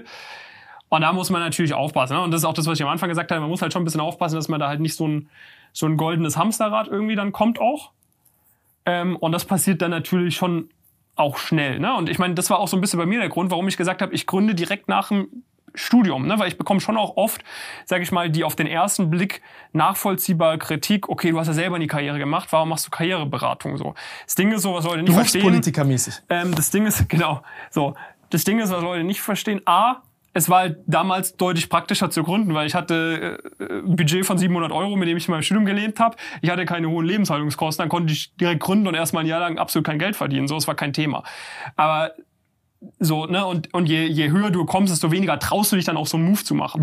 So, und bei mir so ein bisschen dann nochmal das Thema, was die Leute oftmals nicht verstehen, so, ich bin jetzt nicht, sag ich mal, wenn du es mit so einem Fußballclub ver vergleichst, ich bin jetzt nicht der, der Trainer, ich bin halt eher wie so der Clubpräsident irgendwie, wie so von, von Real Madrid äh, Perez. Heißt der? Florentino Mhm. Perez, glaube ich so. Ich glaube, der war zum Beispiel auch kein Fußballspieler oder so, sondern der Pass auf, holt der halt die richtigen. Ruf. Hä? Der hat nicht so guten Ruf. Echt? Okay, dann vergleiche ich mich vielleicht nicht mit dem, sondern mit irgendeinem anderen so. Du musst jetzt halt, ne, also ich, Ich verstehe, mein, was du meinst, Ich also- organisiere die Coaches bei uns, ich mache das Marketing vor Aber allem. das ist ja dasselbe wie mit BWL, was ich meine. Du brauchst ja kein in Genau, also so, tiefen ne? ich, Verständnis von der Also Sache. ich mache schon auch Coaching im Bereich Noten und im Bereich Bewerbungsunterlagen, weil ich das halt beides ganz gut auch selber geschafft habe und jetzt allein durch das Coaching. Ne? Ich meine, du hast ja auch irgendwie mit Leuten wahrscheinlich im Bereich Fitness irgendwie so zusammengearbeitet. Allein dadurch, dass du mit Leuten zusammenarbeitest, wirst du ja immer besser, weil du merkst, was machen die für typische Fehler, du immer besser wirst, den Leuten das beizubringen. Aber so, Irgendwann hast du keinen Bock mehr drauf. ja, mir macht es aktuell noch Spaß. Ja, das Aber musst du so, jetzt auch will- sagen, will- ich, aber ich, ja, ich kenn's. Aber ja. ich will auch nicht den ganzen Tag nur Lebensläufe korrigieren, mache ich auch Genau, nicht. es ist ja, was So, ich gerade sagen, ist eine repetitive Aufgabe Genau, vier, fünf Stunden die Woche mache ich was, aber es machen auch, wir haben auch Mitarbeiterinnen bei uns, die nur Lebensläufe checken, die sind inzwischen denen mehr Fehler auffallen als mir dann teilweise und so. Ja, genau, aber du machst es ja am Anfang, machst du ja, guck mal, dein Job ist ja im Endeffekt von ganz vielen Dingen wenig zu können. Genau, ja. So, und dann gibt's ein paar Sachen, wo du halt viel kannst Genau. und dann machst du das halt alles einmal durch. Und dann schaust du halt, dass du für den Bereich jemanden findest, der das erstmal so übernimmt wie du und der wird dann irgendwann besser als du am Genau. Optimal. Und dann Ne? musst du halt so jemanden bisschen holen, der es besser kann als du. Genau, so. Und, und äh, deshalb habe ich halt quasi direkt Damit du am gegründet. System und weiterarbeitest. Ich habe es nicht unbedingt genötigt, irgendwie so Karriere zu machen, aber wenn du halt Karriere machst, dann ist halt natürlich, du gehst dann deinem Ziel nach, irgendwas zu gründen, wird dann natürlich schwieriger, wenn du dir halt die, die Liabilities äh, irgendwie, was Leasing, teure Miete und so weiter und so fort aufhalst. Da muss man natürlich so ein bisschen aufpassen, dass man da halt seinen seinen Enthusiasmus nicht verliert. Und es gibt auch viele Leute, die halt in diese Branchen reingehen, die wirklich was verändern wollen. Weil ich sag mal, wenn du halt bei, also ich bin der Meinung, wenn du wirklich was verändern willst, dann kannst du, ist es auf jeden Fall ein legitimer Weg, zum Beispiel Investmentbanker zu werden, Unternehmensberaterin zu werden, äh, in einen Konzern eine krasse Karriere zu, zu gehen oder so. Und da deine, deine Punkte einzubringen, wo du halt wirklich große Maschinen steuern kannst. Weil wenn du irgendwie drei, vier Jahre bei McKinsey gearbeitet hast, da irgendwie große NGOs beraten hast, bei Nachhaltigkeitsprojekten vielleicht einem großen Energiekonzern dabei geholfen hast, XYZ more sustainable zu machen. Und dann gehst du raus, gründest dein eigenes Sustainability-Business. Du wirst direkt von VCs zugeschüttet werden mit Funding. Du wirst viel mehr Mitarbeiter einstellen können. Du hast viel bessere Connections, als wenn du nach dem Abitur eine Weltreise machst und dann zurückkommst und keine Ahnung, ist auch löblich, wenn man auf eine Umweltdemo geht und so. Aber also du, der Impact, den du teilweise haben Du kannst, wenn fühlst du ja halt danach erstmal gut, aber viel passiert halt. Genau, aber wenn du halt Teil des Systems wirst sozusagen, aber dein das, was du changen willst, innehältst, dann kannst Voll, du halt Alter, viel du mehr verstehst bewegen. das. So, ne? Du verstehst das. Du musst, guck mal, also das ist ja auch, das ist ja so eine Sache, die ganz spannend ist. Ähm, finde ich persönlich, ist ja so das Erweitern von der betriebswirtschaftlichen Bilanz, wie zum Beispiel so Externalitätseffekte oder so. Mhm. Das ist ja im Endeffekt, sage ich ja, okay, in meiner äh, Bilanz oder Unternehmensbetrachtung habe ich äh, nicht habe ich zum Beispiel Probleme oder, oder, oder ich nenne es mal Kosten und Verluste, die ich auslage halt an die Umwelt oder an Mhm. die Gesellschaft, also ökologisch oder sozial, brauche ich die nicht erzählen. Und aber wenn ich verstehe, wie eine Kalkulation funktioniert, wie eine Bilanz funktioniert und wo Ja. was da drin ist und wie ich zum Beispiel solche Sachen bepreisen kann und wie ich sowas in einer breiteren Form berücksichtigen kann, weil viele Unternehmen haben ja diesen Glitch, dass die quasi Verluste externalisieren, super billig. Ich meine, Deutschland hat so funktioniert, Mhm. Ja. bevor Russland Krieg war. Ja. Also wir alle. Und jetzt kannst du halt kommen und sagen, oh, das ist so scheiße und demonstrieren dagegen. Oder du kannst halt sagen, okay, ich verstehe, warum das so ist. Mhm. Das ist scheiße. Oder es ist nicht optimal, aber wir sind heute hier, wo wir sind. Ja. Und wie machen wir es halt morgen ein bisschen besser? Weil anders, funkt, Ja, ja. Also anders funktioniert ja der Mensch im Kleinsten auch nicht. Exactly. Und du kannst ja genauso kannst du halt sogar auch das Argument spinnen, dass du sagst, okay, guck mal. Angenommen, dein größtes Und ich Ziel. bin krasser Idealist. So, genau. Angenommen, dein größtes Ziel ist es, keine Ahnung, für irgendeine gewisse medizinische äh, Vorsorge irgendwas zu machen. So. Dafür zu sorgen, dass diese äh, Krebsforschung bestmöglich weiter ver verläuft irgendwie. Ne? Dann hast du natürlich Möglichkeit Nummer eins irgendwie, du studierst äh, Medizin, gehst da voll rein irgendwie so. Ne? Das ist, glaube ich, da kannst du den größten Impact haben. Und dann entwickelst du irgendein krasses Mittel.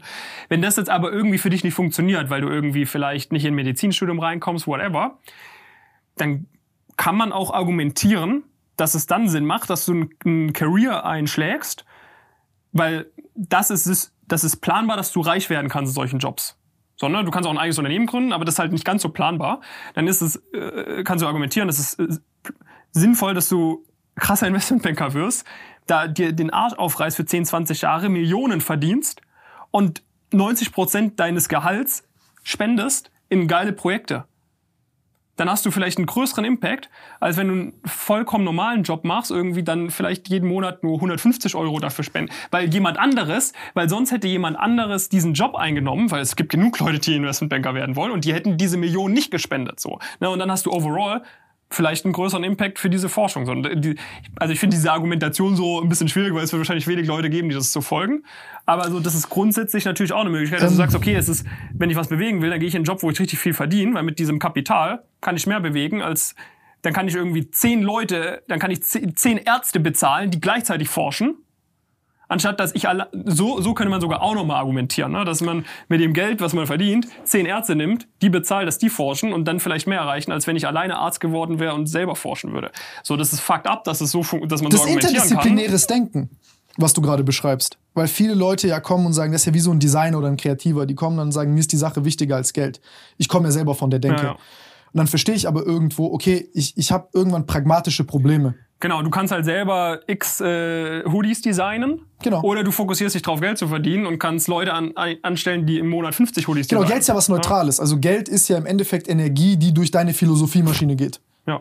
So, und das, deine persönliche Ethik und die Kultur deines Unternehmens und die deiner Produkte, ist am Ende das Resultat dessen, ist ja wie ATP zum Beispiel im Körper. So, was du mit der Energie machst, ist deine Sache. Aber so, so persönlich betrachtet, also das ist meine Philosophie von Geld. Und ich glaube, ich zum Beispiel musste wirklich im, so ins Reine mit mir selbst kommen, weil ich habe Geld dämonisiert, weil ich bin arm aufgewachsen, in Anführungszeichen. Vielleicht ist es übertrieben zu sagen arm, aber es war schon scheiße so. Äh, jetzt nicht, ich glaube, ich glaub, da spielt auch immer Neid so ein bisschen eine Rolle, wenn man n- nicht, nicht, nicht aus Deutschland kommt, Migrant ist irgendwie, äh, dann noch Leute um sich rum hat, die, ich habe mir Ralph Lauren geschossen, damit ich quasi mein Chameleon-Skin habe. Aber in Metzing wenigstens. nicht mal, Bro, auf Ebay gebraucht. Ja, okay, aber es ist fast in Metzing günstiger. Nein, nein, nein, nein, Nicht? gebraucht war, Okay. gebraucht war Ding. Und ich, wusste nicht, wie ich nach Metzingen kommen kann. Äh, ich musste ja dann auch noch die Transport, also ich hatte Ja, kein okay. Auto und so. Ähm, aber was ich sagen will ist, ich hatte dann diesen Frust, den glaube ich, wo ich viele Leute nachvoll also viele Leute ähm, nachvollziehen kann, wo die sagen, ja, warum Geld verdienen, bla bla, und dann so eine oberflächliche Denkweise entsteht, wo man halt sagt, ey, mich interessiert Geld nicht. Und dann gibt's halt diese, sage ich mal, ein bisschen eklige Art und Weise, ja, Low Performer, verstehen's nicht, dumm, Ja. hahaha, bla bla. Das ist das eine Extrem. Das andere Extrem ist halt Geld zu dämonisieren. Geld ist was relativ Neutrales. Ähm, es ist viel mit Pragmatismus verbunden, aber wenn du Pragmatismus und Passion zusammenbringst, was ich glaube, was Social Media auch so ein bisschen zeigt, also dieses Bridgen von sozial und pragmatisch oder wie auch immer, welchen, welche Art von Dualismus man da nehmen will, um seinen Glauben irgendwie in ein Ding zu packen, der wirklich funktioniert, ist es so, dass ähm, ich glaube, Geld zu verdienen, mir zum Beispiel, für mich ist das ein Ziel, weil ich weiß, ich kann neutral in diesem Podcast sitzen. Mhm. Ich kann sagen, was ich will. Ist mir scheißegal, wer da ist, ob du von der Pharmaindustrie bist, egal. Oder weißt du, was ich meine? Du kannst mir nicht ans Bein pissen. Mhm. Ja, ja, ja. Ich bin safe. Ja, genau. Ich kann sagen und machen, was ich wirklich, wovon ich überzeugt bin, dass es richtig ist. Ich bin klarer in meinen Entscheidungen. Ich bin, ich bin, ich bin befreit von Ängsten. Und dann kann ich einen Impact haben. Und ich glaube, mit Kapital kannst du halt viel hebeln. Das Problem ist leider nur, dass das Bild, was man erzeugt mit Geld, mit dieser extrinsischen Motivation, mit viel Materialismus und Co. Digga, ich habe auch einen schönen Wecker und so, brauchen wir nicht darüber reden. Aber das steht halt nicht im Verhältnis, weil Leute können nicht mein Innenleben sehen, sondern die sehen, welches Ja, ja. Auto fährt man. Ja, du kannst dich ja viel mehr selber auch verwirklichen am Ende des Tages, ne? Genau, Also du ich, ich sehe halt- bei dir du wirklich, also ich kaufe dir das ab, dass du das wirklich, diese Vision, die du hast, dass du das wirklich machst aus deinem eigenen Pain Ja, heraus. also ich kann sehr- sagen, so das denken manche Leute nicht. Aber äh, glaub mein privates Konto ist eher runtergegangen als hoch, seitdem ich fertig bin mit dem Studium. Das ist krass. Also Mhm. ich meine, wir haben wir haben äh, irgendwie ein 500 Quadratmeter Büro in der Frankfurter Innenstadt. Wir haben irgendwie so 15 Mitarbeiter und so weiter. Ich bin seit dreieinhalb Jahren nur am Durcharbeiten. Und irgendwie so, aber ich habe immer noch übel Bock, obwohl ich es finde, also sag ich mal, natürlich macht man so im Kopf die Rechnung, okay, Unternehmenswert und wenn das und das gut läuft, dann funktioniert so. Aber so finanziell Ah, die guten alten Excel-Millionäre. so, ne, genau so, ne? Dann äh, denkt man sich so, okay, aber wer würde Mein das Unternehmen Anteil. jetzt gerade kaufen, so, ne? Also mit einer, mit einer Personal Brand, so, das ist auch nochmal ein langer Weg. Aber so, man macht das halt schon nicht Tesla wegen dem Personal Geld, Brand. aber so, du kannst halt so, aber ich weiß halt gleichzeitig so, okay, ich, wenn ich wollte, könnte ich wahrscheinlich schon das ein bisschen irgendwie dann nochmal was machen, so, weißt du, ich kann schon machen, was ich will. So, und das ist halt der, der Vorteil irgendwie, wenn du, wenn du, wenn du Geld hast. Wie hast du denn diesen Glaubenssatz gelöst? Mit dem Geld. Ähm, Weil ich meine, oftmals ist dann ja auch so, ne, wenn man so dieses, Ich dieses Mindset-Zeug irgendwie so, dann, dann gibt's ja Leute, die dann sagen, okay, du, du strengst dich extra an, um kein Geld zu verdienen, weil Mhm. du glaubst, dass zum Beispiel Geld blöd ist, so, ne? ich dachte, Profit ist schlecht Genau, oder genau, Profit genau. ist schnell unfair oder ich gebe lieber jedem was und hab selber nichts. Aber das Ding ist, du, guck mal, wenn ich jetzt anfangen würde, mein Profit mit der Gießkanne an jeden zu verteilen, dann kommt zum Beispiel zu einem Problem. Ich habe mehr Informationen und Erfahrung und mehr Skin in the Game, dadurch, dass ich halt Risiko nehme. Mhm. Ja. Heißt, ich muss mich mit derselben Sache viel mehr Stunden beschäftigen. Ja. viel breitere Wege gehen und dadurch maße ich mir an, jetzt nach zehn Jahren YouTube und über acht Jahre das Unternehmen, äh, zu sagen, ich werde eine bessere Entscheidung, tr- also ich, ich, ich truste mir am meisten. Mhm. So, ich wette auf mich. Mhm. So. Und da habe ich jetzt die Confidence, das auch in vielen Angelegenheiten zu sagen. Und ich wette auf mich heißt auch, ich weiß auch, wann ich mir Ratschlag anhol- einholen muss. Und ich kenne auch die Grenzen meiner Ignoranz. Ja, also ne, ich weiß, wo meine wichtig. Ignoranz Das ist beginnt. sehr, sehr ne? wichtig, dass man weiß, was man weiß was, und dass man weiß, wo andere was Besseres wissen. Ne? Das ist das Allerwichtigste. Sonst wirst du so ein kleinkarierter Typ, der dann Das finde Ja. ich immer lustig, wenn da Leute sagen, sie wollen alles selber machen. So, ne? Also das ist auch bei uns so ein Thema. in der. Organisation ja, aber nicht im, im, im, im also ich habe so ein Vertikalisierungsmotto im Unternehmen. Mhm. Also ich will mehr machen, als weil du dir dadurch auch einen Burggraben Mhm. aufbaust, Ja. weil du halt bessere Preise und bessere Produkte liefern kannst letzten Endes, Ja. wenn du halt vertikalisiert bist. Ähm, genauso hier, ich habe jetzt keine Produktionsfirma, sondern ich habe meine Leute und sag halt so und so wird es Ja, gemacht. genau, genau, genau. Aber du, sag ich mal, du als Person, äh, sag ich mal, willst auch Ich fange jetzt nicht an. CFO zu werden. Genau, so, ne? Ja, oder Und CEO es gibt zu manchmal Leute, die wollen so. sich wirklich in alles dann selber völlig reinfuchsen oder so. Nein, nein, Und es halt in dieser, also du kannst halt machen, aber dann verschwendest du halt Zeit. Das ist, glaube ich, So, so eine ne? Phase, du- durch die man als junger Mensch durch muss. Das ist so wie ich damals, als ich halt so Sorgfaltsaufgaben im Unternehmen machen musste, Rechnungen schreiben, Dinge. Bro, ich bin Mhm. Ah. ultra scheiße darin. Wir haben irgendwie so Fitnessprogramme für 100.000 Euro verkauft und ich war dann da und ich war so, meine größte Panik war, wie schreibe ich jetzt diese ganzen Rechnungen und schicke manuell irgendwelche Zugänge ja. raus? So, das ist zu viel für mich. Ich habe mich gar nicht gefreut darüber, weil ich wusste, ich habe jetzt hier Rattenschwanz. Ja. Und ich bin sitz gefühlt irgendwie eine Woche jetzt äh, an dem Scheiß dran oder so. Ähm, und dann denkst du aber, yo, ich muss das voll gut können. Und dann kommst du in so eine Teufelsspirale, wo du irgendwie denkst, ähm, wo du halt dein eigenes Temperament nicht akzeptierst. Und vor allem, wenn du so jemand bist, der nicht wirklich gut reinpasst in so eine Hierarchie. Mhm. Und dann so als Misfit irgendwie äh, NP wir alle sind NPCs mit Ja, Different ja, Skin mäßig, aber du weißt, was ich meine. Ja, ja, du willst irgendwo dazugehören, wo du nicht dazugehörst. Dann ist es so ein unlösbarer Konflikt, so wie Leute bei dir, die halt gerne Investmentbanker sein wollen, aber halt nicht wirklich interessiert sind an der Sache. Ja, genau. Ähm, ansonsten diesen Konflikt glaube ich, ich, ich glaube, dass es wirklich sehr vielen Leuten, also ich, ich, ich, ich feiere diese Memes, ich mache mich auch manchmal drüber lustig, über diese kleinkarierte Art manchmal, weil ich glaube, es gibt wenige in deinem, also ich glaube, dieser Space wird besser und cooler, aber es gibt immer noch 80 Prozent oder so der Leute, die da wirklich einfach nur rich werden wollen, die sich damit brüsten, die Ja, ja. So wahrscheinlich halt dieses Also Mitläufer-Ding. genau, was, was sag ich mal, was wir auch so ein bisschen so als, als, als Social Impact irgendwo sehen, ist, dass wir halt irgendwo mehr Leuten helfen, da reinzukommen. Ne? Mhm. Weil du hast dann nicht mehr nur die Rich Kids irgendwie von Guck mal, den das Eltern ist ja so. wie bei mir mit Fitness. 20 Prozent der Leute, die bei mir zugeschaut haben, haben wahrscheinlich durchgezogen. Die anderen 80, Genau, genau. für die war das kurz eine Genau, Identität. aber trotzdem, aber- die haben erzählt, die machen jetzt Genau, Fitness, genau. das ist krass, Genau, die ernähren ja. sich krass und so bla bla. Aber es war alles Talk. Genau, genau. Weißt du, was ich meine? Da hast du sehr viele, ne, die dann. Aber ich meine, selbst das finde ich ja fair. Aber das ist so, ein ne? normaler Effekt. Und, äh, und ich, ich finde es auch fair. So, ich meine, bei dir, selbst wenn einer da nicht durchzieht, vielleicht ernährt er sich dann trotzdem ein bisschen besser. Vielleicht denkt er trotzdem drüber nach, bevor er sich irgendwie die, die Wodka reinkippt oder so. Vielleicht so nimmt er irgendwie ein paar Mobility-Sachen mit. ist ja auch fair. Und so ist auch bei mir so. Ich meine, nicht jeder von meinen Followern muss irgendwie hier Investmentbanker werden oder eine krasse Konzernkarriere machen oder so. Aber wenn du so ein bisschen was übernimmst, irgendwie vielleicht dann doch mal ein Praktikum machst, anstatt in den Urlaub zu gehen, so, dann hat, nimmst du ja trotzdem schon was mit irgendwie für dich, was irgendwo weil einen Mehrwert hier, bringt. Du hast safe mindestens vier, fünf krasse Gedanken den Leuten in den Kopf gepflanzt. Genau, so, ne? Und, und äh, was wir also, oder was ich halt auch immer so ein bisschen sehe, ist halt so irgendwie, dass ich auch versuche, diese, diese Branchen, die halt, wo du schon sehr viel Geld verdienen kannst und wo du auch in sehr verantwortungsvolle Positionen kommen kannst, weil worüber wir, worüber wir vielleicht noch sprechen können, wäre so ein bisschen Private Equity. Ähm, weil das ist so, da, da hat halt niemand von Plan und das ist halt irre, was man da machen kann.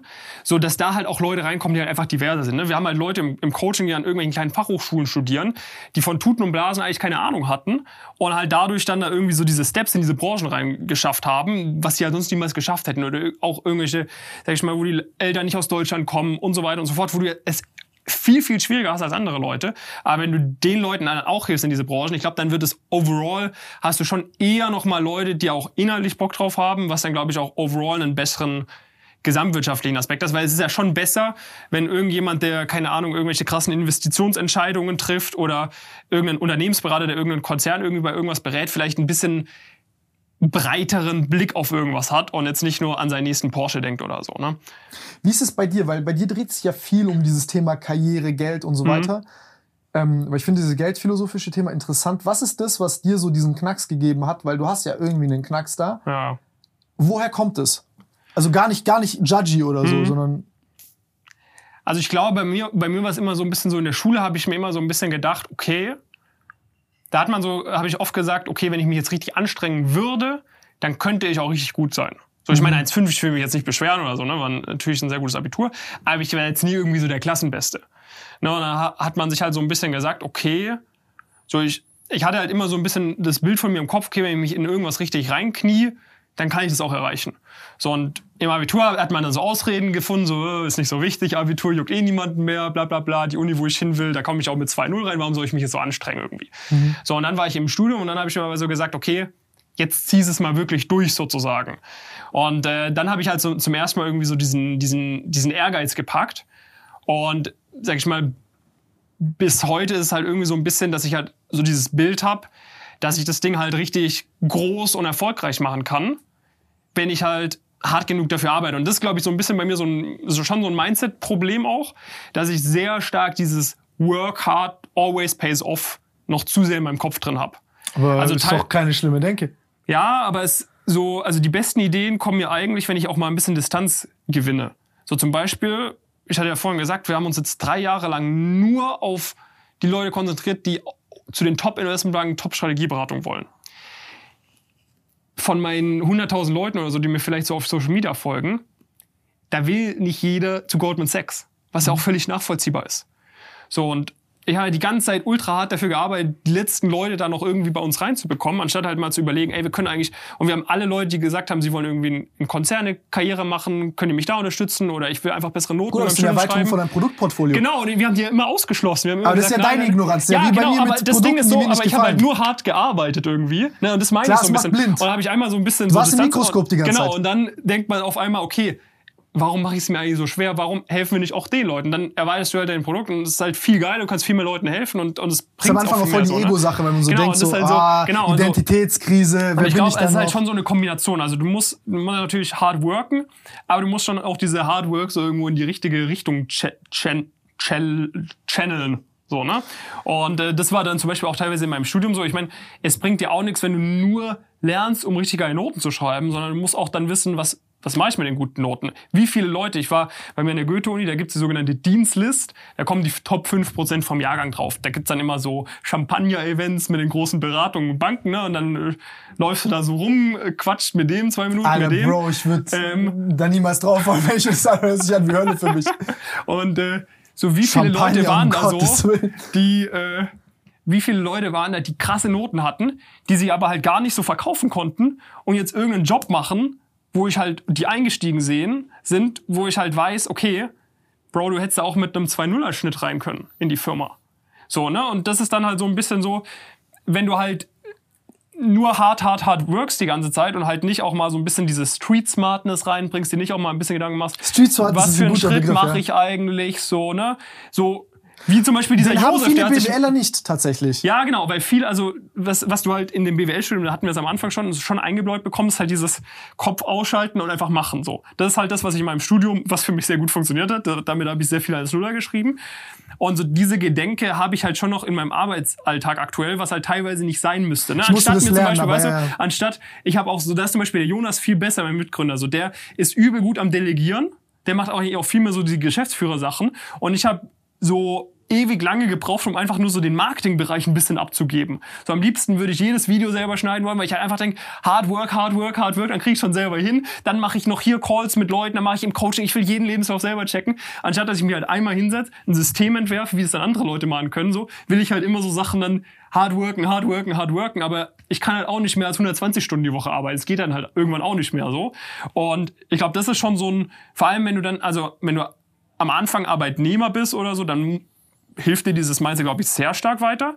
Aber je höher du entweder so als Arbeitnehmer kommst oder wenn du halt ein eigenes Ding machst irgendwie, dann musst du dich halt schon hart davon weglösen, dass du nur in Hard Work denkst und halt auch Systeme aufbaust, die, die Das einfach smart sind. So, ne? Input-Output-Verhältnis verändert sich ja. Ich glaube, das ist so ein, es ist ja so ein Paradigmenwechsel, den du, den du quasi beschreibst. Das musste Ja. ich auch lernen. Ist, am Anfang äh, fehlen dir Leute und du hast eine Idee, eine Vision und du hast das ganze Denken davor gemacht. Ja. Also du kommst rein mit dem, mit so viel Denken schon, mit dieser Ja. Denkenswelt. Und jetzt musst du executen. Ja. Du executest, executest, executest, executest. Irgendwann ist deine Gedankenwelt leer, weil du hast halt, du reflektierst wenig, du nimmst wenig wahr, du bist nur in diesem Tunnel. Dann aber irgendwann, vor allem halt in der Position, wo du jetzt bist, Entscheidungen auch zu treffen, ist es so, ist es jetzt schlau, vier Stunden zu schlafen und eine scheiß Entscheidung zu treffen? die ja dann multipliziert wird durch 10 mal Execution. Ja. Heißt, deine Aufgabe ist ja letzten Endes dann Quest-Design. Ja. So, du, du musst jetzt überlegen, okay, Aber was ich finde, ist das ist halt so ein? Pain, weil du nicht direkt das Outcome hast. Ne? Ich finde, es- ich finde, ich finde von Persönlichkeit, ich will am liebsten alles selber machen, weil ich finde, ich finde es so anstrengend, weißt du, weil du denkst, ich denke mir ja immer so, Die boah, Feedback-Loops sind unerträglich diese, lang. Ja, oh, und dann denkst du, oh, Und du, du hast ja krasse Zweifel, so. ne? Ja, ja, genau. Weil das, was wir jetzt beschreiben, ist ja so von äh, Feedback-Loop geschlossen innerhalb von ich schneid, drehe ein Video, krieg sofort Feedback genau, zu. genau. Ich gehe, also macht das auch, aber noch andere Sachen. Jetzt ist so, ich arbeite jetzt ein halbes Jahr an der Sache. Ja, ja. Ist das das Richtige? Hey, kann mir jemand helfen? Oh scheiße, ich kann es auch nicht googeln, ob es richtig ist. Bro, bin ich eigentlich hier der Dumme? Ja, äh, alle denken, ich weiß es. Woher zum Fix soll ich es Ja, wissen? ja, Äh, ich muss und so weiter. Und das ist halt echt nicht einfach. Ja, gut, aber dafür gibt's ja wenigstens eine krasse Lernkurve. Also ich bin, Mhm. äh, ich bin schon der Meinung, so, also so die, die Branchen, Deswegen die ist zum Beispiel wir Sport machen, machen so, für mich krass Investment in mich selbst, weil ich werde erträglicher für die Menschen. Wenn ich mit Pisslaune Ja, reinkomme, siehst du, siehst du Sport so richtig als äh, arbeitmäßiges Ding? Weil es gibt ja, also zum Beispiel ich, ich hasse es morgens trainieren zu gehen. Ich gehe viel lieber Echt? am Abend. ja, aber mach dann, wenn es dir am besten passt. Genau, weil ich, ich fühle mich komplett nutzlos immer, wenn ich, also wenn ich trainieren gehe so, weißt du, dann, geh, dann musst du früh aufstehen, dann gehst du da trainieren, dann willst du dich am besten vielleicht noch ein bisschen stretchen, dann gehst du duschen, dann gehst du frühstücken, dann ist so 10, 11 Uhr und so in meinem Kopf habe ich noch nichts Produktives gemacht, weil für mich ist Sport, macht mir Bock. So, ich hab, ich finde, es Ja, macht ja, Spaß. uh, ey, ich war auch voll Aber lange in so- dieser Trap. Ich war voll lange in dieser Trap, Bro. Ich war so krass lange in dieser Und Trap. dann, ich, ich fühle mich halt extrem unproduktiv und ich finde es viel geiler, so wenn ich um eh um 8 Uhr ready bin, dann will ich nicht trainieren, dann will ich um 8 Uhr anfangen zu arbeiten. So, aber das ist so voll das Trusting, weil man guckt sich diese Elon Musk Videos an und so, ja, der hat gepennt auf dem Boden, alle Ja, sehen genau. den, der ist immer da, bla bla. Ich habe da zum Beispiel gesagt, scheiß drauf, ich respektiere den Typen und das ist krass und das ist komplett an, also 18 Universen an Ballparks Ja, ja. Difference so. Aber für mich ist, Digga, ich muss, ich muss morgens Sport machen gehen, damit ich funktioniere. ja, also Und ich nehme mir da nicht dieses, und alle Leute hier wissen, ich, also, machst du dann auch wirklich immer so, weil ich so machst du auch wirklich so ein komplettes Programm, was du machst. ich Also, brauche ne, morgens für mich, also alles, was so das du Ge- gerade beschreibst, ich muss morgens für mich sein. Mhm. Okay. Da lese ich. Also ich Krass, muss ich morgens gar nicht. zwei fühle ich Stunden mich lesen. so unproduktiv fühlen irgendwie. Nein, aber für mich, guck mal, das Ding ist halt bei mir, ähm, es ist ja ein Investment in mich selber. Mhm. Ich muss zum Beispiel, wenn ich jetzt irgendwie ein Buch lese, ich bin niemals der Typ, der sagt, ich muss 3000 Bücher im, im Jahr lesen. oder- Speedreading noch schön. Ne? Nein, Bro, das ist voll der Bullshit. Da sind wir wieder bei diesem Erinnerungsding. Das, das bleibt ja nicht Ja, ja. kleben. Du verstehst ja nichts. Aber ähm, keine Ahnung, dadurch, dass ich mir jetzt irgendwie Ray Dalio äh, äh, zwei Bücher reinhole, nachdem ich mit Christian geredet habe und der mir gesagt, ey, zieh dir das rein, das ist cool. Ich habe mir davor ein paar Videos reingezogen. Das, das bildet mich. Das erweitert meinen Horizont. Ich kann, ich habe Anknüpfpunkte, worüber ich mit dir also reden kann. Jeden, also ich, Ist halt Sinn long-term. So, ne? Also es macht, genau, ist halt long term. Ne? Der Benefit ist so nicht instantly da, wie wenn du jetzt hingehst und ein paar E-Mails beantwortest. Ja. Aber long term macht's mehr Sinn. So. Aber das, ist- das ist so bei mir so, glaube ich, mein größtes Das Mindset-Problem Feuerlöschmentalität ist aktuell auch so. Problem. Genau, das ist so diese immer schnell, ich brauche schnelles Dringend, Ergebnis, dringend, dringend. dringend, dringend, dringend so. Und dann, aber wenn du drei Jahre Perspektive anschaust, so denke ich mir halt so, hättest du das von Anfang an richtig gemacht. Weil dann hast du das Problem, dann setzt du halt so Kacksysteme auf, weil du sie nicht zu Ende denkst. Und dann musst du immer wieder von vorne machen. so. Und äh, das ist äh, das ist schon so ein gewisser, gewisser Struggle. Aber ja. Ich glaube, es ist Wollte Trust. Man braucht Trust in Leute. Trust und Wertschätzung. Ja, und auch in sich selber irgendwie, ne? dass Ja, man ein halbwegs genau. anständiges Man hasst System sich halt selber. Ne? Genau. Genau, genau, genau. Nee, nee, ich fühle das, ich fühle das voll, aber ich glaube, das ist so eine Lernkurve. Bei mir war das so, ich bin halt an sich so früher so ein fauler Typ gewesen, wenn es jetzt so um, ich habe keinen Bock, Videos zu schneiden, aber ich könnte drei Bücher lesen in drei Tagen, wenn ich Bock. Also ich meine, das ist so, Ja. so die Frage, was ich halt Ja, mache. ja. Oder telefonieren mit Leuten, reden, Sachen besprechen, über die nachdenken. Aber dann kommt so diese eine Sache, die ich gar nicht kann. Aber wenn ich dann Menschen habe, die mir diese Bridge gappen, Ja, das ist schon ist perfekt so, ne? Weißt du, wenn das ist halt das Ding. Ja, ja. Also es fühlt sich auch viel geiler an, jetzt, wo, wo man das dann einmal gemacht hat, ne? klar. Aber äh, ich würde diesen Podcast ah, nie ist, machen äh, können, wenn, wenn Julia nicht am laufenden Band Leute anschreiben würde und dafür sorgt, dass je- jede Woche hier Leute kommen, er das aufnimmt und schneidet und so und ich mich einfach auf meinen Job konzentrieren kann. Ja. Wenn du alles selber machst, Alter. Ja. Ja, das, das, das macht einen dumm. Das macht deinen Brain zu Musch, Mann. Ja, ja, ja, auf jeden Fall. Vor allem, es, es nimmt halt irgendwann immer mehr Überhand und dann denkst du ja auch, wofür habe ich hier ein Startup gegründet, wenn ich, äh, hätte ich auch irgendwo arbeiten können, ne? Aber weißt du, was das Schlimme ist? Wenn Leute sich das jetzt angucken, nehmen sie so den Ratschlag, ja, okay, ich darf nicht zu sehr ins Kleine gehen. Nein, das, was du halt gemacht hast, war halt so, du musstest durch diesen Tunnel. Ja, ja, du musst da durch, also, Und das ist wirklich ein gottloser Tunnel. ja, ja. Ja, aber das ist also, das ist, wie gesagt, also wenn wir über die Learnings aus dem Studium sprechen, dann war das auf jeden Fall ein sehr großes Learning, dass man halt durch diesen, durch diesen Tunnel geht, auch wenn man gar keinen Bock mehr drauf hat. Also, und ich glaube, das ist schon sehr wichtig, ne, wenn du so ein eigenes Unternehmen irgendwie gründest oder also Karriere machen willst. So, du darfst halt nicht auf den Instant, äh, du darfst halt nicht erwarten, dass du instant die Früchte deiner Arbeit bekommst. Ne? Und das sehe ich halt oftmals so ein bisschen Problem bei diesen Leuten, die dann so in den YouTube-Ads auftauchen und ja sagen, okay, schnell Nächste reich Woche. werden und so weiter und so fort. So, so, dass halt die Leute gar keinen Bock mehr haben, diesen Pain über eine lange Zeit zu machen. So, wenn du dich für so eine Karriere irgendwie entscheidest, dann, dann wirst du krass, wenn du Mitte 30 bis Mitte 40 bis Mitte 50 bist. So, dann kannst du mehrere Millionen mehr verdienen, kannst du Impact haben und und und so. Ich will es auch gar nicht immer so nur auf das Geld runterbrechen. Oder auch wenn du ein Unternehmen gründest, so die krassesten Unternehmen, so damit wirst du jetzt nicht, die sind jetzt noch nicht vielleicht im ersten Jahr Cashflow ex- extrem positiv oder so. Aber da baust du halt über Jahre hinweg was auf und dann fängst halt irgendwann an, richtig reinzuhämmern so. Ne? Und dieses kurzfristig direkt irgendwie Erfolggedenke haben. Ich denke, das wird auch schon, also ich, ich sehe da schon auch so eine gewisse Connection so mit Social Media und so weiter, Ey, wir haben weil ersten TikTok knapp zwei und Jahren so mit, mit Ola Kalaminus gemacht, Genau, Alter. Äh, und das sind so. Äh, aber du willst halt immer mehr so diese Instant Gratification, so das genau das gleiche wie mit, mit Social Media, irgendwie diese TikToks irgendwie da direkt. ist eine krasse das nächste, Verzerrung das von nächste, das Wahrnehmung. nächste so. Und du denkst halt, alles geht super schnell und dann siehst du den Typen, der irgendwie jünger ist als du oder die Frau, die jünger ist als du und die macht mehr Geld, ist erfolgreicher Boah, und so weiter. sozialer dir, Vergleich ist ein Du willst das auch so, das ist halt, das ist auch eine krasse Trap, Alter. Ja, ja. Sich, sich zu vergleichen mit anderen Leuten, da musste ich auch richtig rauskommen. Ähm, ich finde das, ich find das krass, was du sagst, weil mir ist das zum Beispiel, also sind zwei Sachen. Äh, also dieser soziale Vergleich, der ist richtig, richtig Gift. Ähm, und ich finde, es gibt so einen guten Spruch, Nawal, glaube ich, hat den gesagt, äh, be, be, be, be, be uh, impatient with your actions und be patient with your results. So, das kenne ich vom Gym. Ich kann nicht abwarten, ins Gym zu. Mir hat das zum Beispiel Sport beigebracht. So, ich habe gesehen, was es heißt, wenn ich fünf Jahre trainiere. So, und dann war mir, ich habe diese Intuition, dieses Bauchgefühl, diesen Glauben aufbauen können, dass wenn ich irgendwas lange mache und Gutes mache, das wird gut. Ja. So, weil, Ja, ich, das weil ich wichtig. alles trainiere. Alles ist Training. Ja. Und irgendwann ist so dieses Tip of the Iceberg, bla bla. Aber viele Leute haben diese Intuition nicht, weil sie eben nur den Erfolg angucken und Mhm. eben nur sehen, wenn es jetzt auf einmal da ist. Ja, was ich halt sehr, sehr geil finde, ist, wenn du halt das einmal irgendwie gemacht hast und es sich einmal gelohnt hat, dann entwickelst du halt dieses Selbstvertrauen auch in dich. Ne? Das ist zum Beispiel auch so eine Sache, die ich aus dem Studium mitgenommen habe. Ich habe halt diese, das war das, was ich am Anfang gesagt hatte, so, ne? Ich habe im Abitur habe ich mir immer eingeredet, wenn ich mich wirklich anstrengen wollte, dann könnte ich das auch schaffen. So, das Mhm. gibt so vielen Leuten da draußen. Ja, wenn ich auch YouTube-Videos machen würde, dann könnte ich auch wieder Tim so Ah, ein Fitness. ich könnte auch immer aufhören mit dem ne? Rauchen und so, genau, ja, ja. so, ne? Aber wenn- bevor du es nicht einmal hardcore durchgezogen hast, weißt du selber ganz tief in deinem Kopf, du lügst dir selber was vor, du, du, Mhm. du, du traust und so. Und für mich war das dann extrem krass. So bei mir ist es vielleicht auch ganz lustige Geschichte so. In meinem, so ne, ich habe dann Gut, das, 1,5 ist am gut. Anfang die ersten Wochen in meinem Studium habe ich war übel wack. So ne, ich war zwar in jeder Vorlesung und so weiter, aber ich habe eigentlich nichts gecheckt.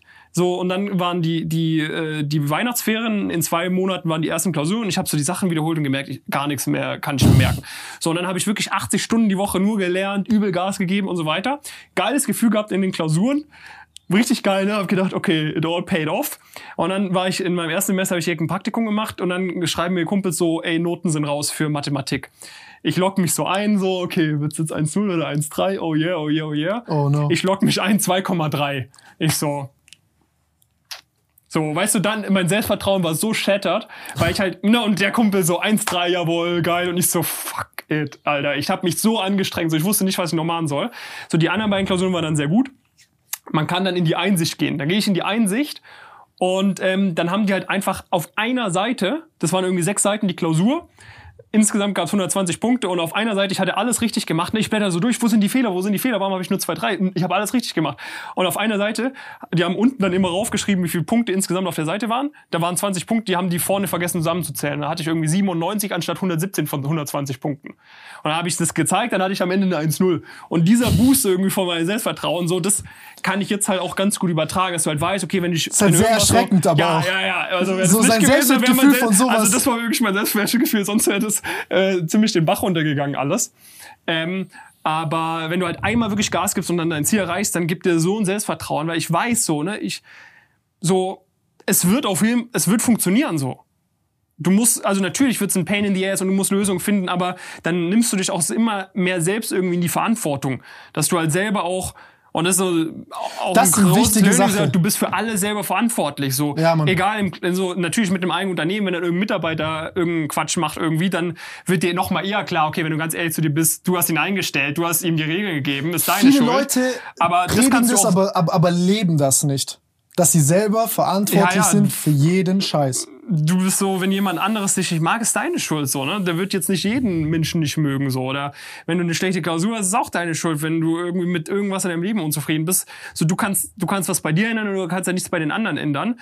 Und so das so lernt man wirklich auf Steroiden irgendwie, wenn du ein eigenes Unternehmen hast, finde ich, weil keine Ahnung, so ne, die nackten Zahlen sagen dir, an was du schuld bist. So, wenn irgendwer Quatsch macht, ist es am Ende des Tages deine Schuld. Wenn deine Kunden keine Resultate erzielen, ist deine Schuld. So ist alles deine Schuld. Und das sich einzugestehen, ist halt auch ein sehr, sehr schmerzhafter Prozess auf jeden Fall. Das ist ein sehr schmerzhafter äh, Weil man Prozess. halt immer irgendwie von sich selbst äh, denkt, man, wenn man etwas macht, denkt man ja, man hat's gut gemacht. Man aber auch sehr ja, befreiend, wenn man wirklich da tief reingeht und das. Ja. ja, und es, es, es, äh, es führt halt zu Lösungen, ne?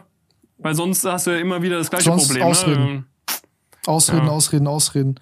Hun- 100 Reasons why White flopped and I'm not. Ja, ich bin nicht schuld. Ähm, Hattet ihr schon mal bei euch Venture Capital? nö. Nö. Hattet ihr schon mal, wurde ihr schon mal approached?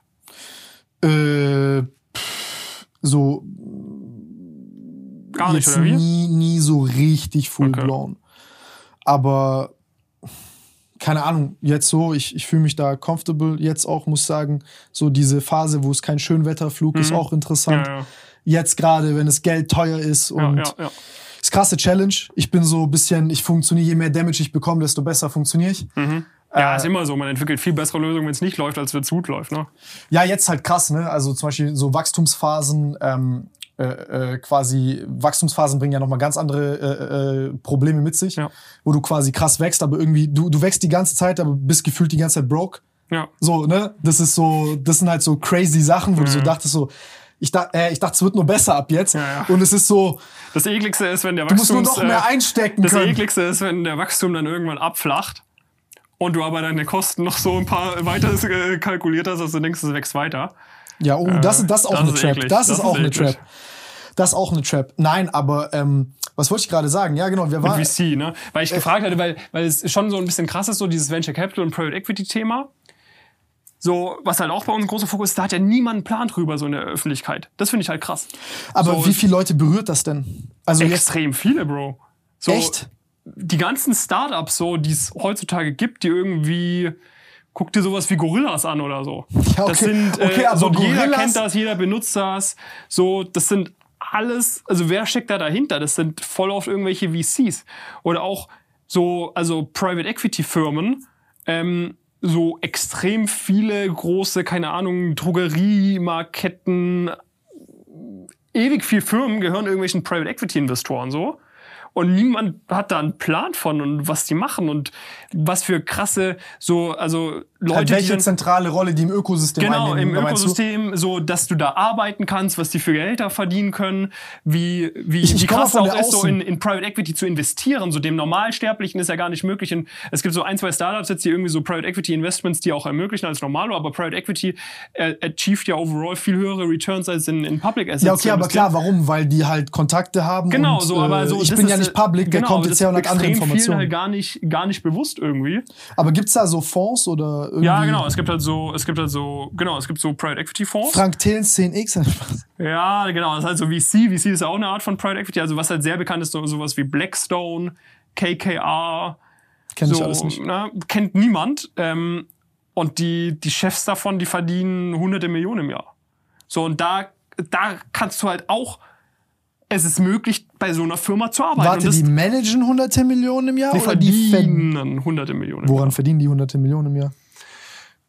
An den, weil die halt äh, Milliarden Erträge erzielen. Was haben die für Boni-Verträge, Alter? Das ist so wie The King-Shit. Was? Ja, also, es, äh, also du kannst halt teilweise investieren die auch ihr eigenes Geld dann nochmal mit. Und teilweise, also so Private Equity funktioniert so, du kaufst ein Unternehmen, hältst es für sieben Jahre in etwa, plus minus, und verkaufst dann weiter. So funkt, das ist die Idee von Private Equity. So. Und ähm, du kaufst dann ein Unternehmen meistens nochmal leveraged. Das heißt, du hast dein Eigenkapital und dann holst du damit dann noch irgendeinen Leverage mit Fremdkapital rein und damit hast du halt einen So wie Leute noch, mit einer Immo. Genau, da hast du noch einen viel höheren Hebel auf dein auf dein Eigenkapital. So und dann ist es meistens so, dass Private Equity Investor hat sich ja irgendwas dabei gedacht, das Unternehmen aufzukaufen. Das heißt, der changed das Management irgendwie, changed die Strategie, kann vielleicht auch Synergieeffekte erschließen, weil er andere Unternehmen auch bei sich im Portfolio hat und nach sieben Jahren verkauft es dann weiter an den nächsten und damit erzielen die halt teilweise Returns, die halt völlig äh, jenseits von, von Gut und Böse sind sozusagen. Aber haben sich jetzt auch viel auf die Genau, Schnauze. haben sich das auch, natürlich, es kann auch schief gehen, aber sie haben, sag ich mal, auch einen gewissen wirtschaftlichen Mehrwert erzielt, weil das Unternehmen ist halt dann mehr wert, offensichtlich so. Ähm, und da ist es halt wirklich, in Deutschland ist es, selbst da ist in Deutschland auch machbar, dass du irgendwie 10 Millionen, 20, 30 Millionen im Jahr verdienst. Und das würde ich sagen, sind Als was? als, als, als Manager oder Partner bei so einem Private Equity Fonds. So. Und das, das sage ich mal, die Leute denken irgendwie, dass so ein Fußballspieler viel, viel Geld verdient. Und dann gibt es irgendwelche Leute, die sitzen in so einem ganz normalen Anzug in Frankfurt in einem Café und verdienen mehr als jeder Fußballer in Deutschland. So. Und in den USA, wie gesagt, gibt es dann halt so die Guys. Da hatte ich zum Beispiel auch neulich mit einem Podcast-Folge gemacht, der war fünf Jahre bei Goldman Sachs, ist jetzt im, im Venture Capital seit, seit drei, vier Jahren. Der hat auch gesagt, der verdient jetzt gerade so drei, vier, fünf Millionen im Jahr. Und so, das wird in sehr absehbarer Zukunft, wenn alles gut läuft, auch in, in achtstelligen Bereich gehen. So. Ne, und Weil der, weil der Boni kriegt von Transaktionen. ja, weil, der, du, weil du. Genau, also, Also zum einen hast du halt ein sehr hohes Fixgehalt alleine schon. Aber was dann um ein Vielfaches größer ist als dein Fixgehalt, ist, dass du genau an, wenn halt der, die, das, das Investment wieder rausgeht, kriegst du daran halt eine gewisse Beteiligung und du kannst sogar oftmals auch noch mal dein eigenes Kapital mit investieren. So, und damit hast du halt die Möglichkeit, äh, und damit hast du dann halt die Möglichkeit, genau halt dein Geld irgendwie äh, zu investieren für, keine Ahnung, Okay, aber dann sind das, das 10, ein 15 Unternehmer. Also das ist ja Genau, kein, genau. Also du wirst halt Also, immer mehr ne? auch so, so ein Unternehmer. So. Also im Endeffekt dein Geld, das ist ja nicht der verdient das, weil der jetzt halt ihm das jemand zahlt, sondern das sein Kapital, was halt mit seinem Risiko da reinsteckt. genau, ja. Der hebelt genau, sein eigenes also Urteilsvermögen. Genau, ja. Aber das ist ein gesundes Das halt System. ge- genau. Das ist ein gesundes System. Genau. Weil der kommt und sagt, ich spreche dir eine Empfehlung aus und ich habe Skin in the Game. Genau so. Das ist ne? ein geiles Und, äh, Modell. Am Ende des Tages äh, ist ja die Idee, dass damit alle, alle gewinnen so. Weil beraten halt- mit fremdem Geld ist immer, Genau, das ist, das ist schwierig, das ist schwierig. Genau, das ist halt. stellt äh, mich ein, ich sag euch auch was. So, das ist Geld halt so, keine Ahnung, es sollt. gibt halt so viel, so viel Möglichkeiten, von denen du halt als Otto Normalmensch halt gar nichts mitbekommst irgendwie. Ähm, so, und wenn man halt wirklich es drauf anlegt, da reinzukommen, dann kann man das auch schaffen. So, und keine Ahnung, die Leute denken dann halt, wie gesagt, dass so irgendwie. Was brauche ich, um da reinzukommen? Das, was ich ganz am Anfang im Podcast erklärt habe. Ganz gute Abi-Noten, Äh, top BWL-Studien. Nee, also am Ende des Tages du brauchst einfach einen guten Einstieg bei irgendeiner, vor allem großen Investmentbank oder Strategieberatung. So, das sind eigentlich die Top, die zwei Kanäle, von denen diese Gibt's Firmen rekrutieren.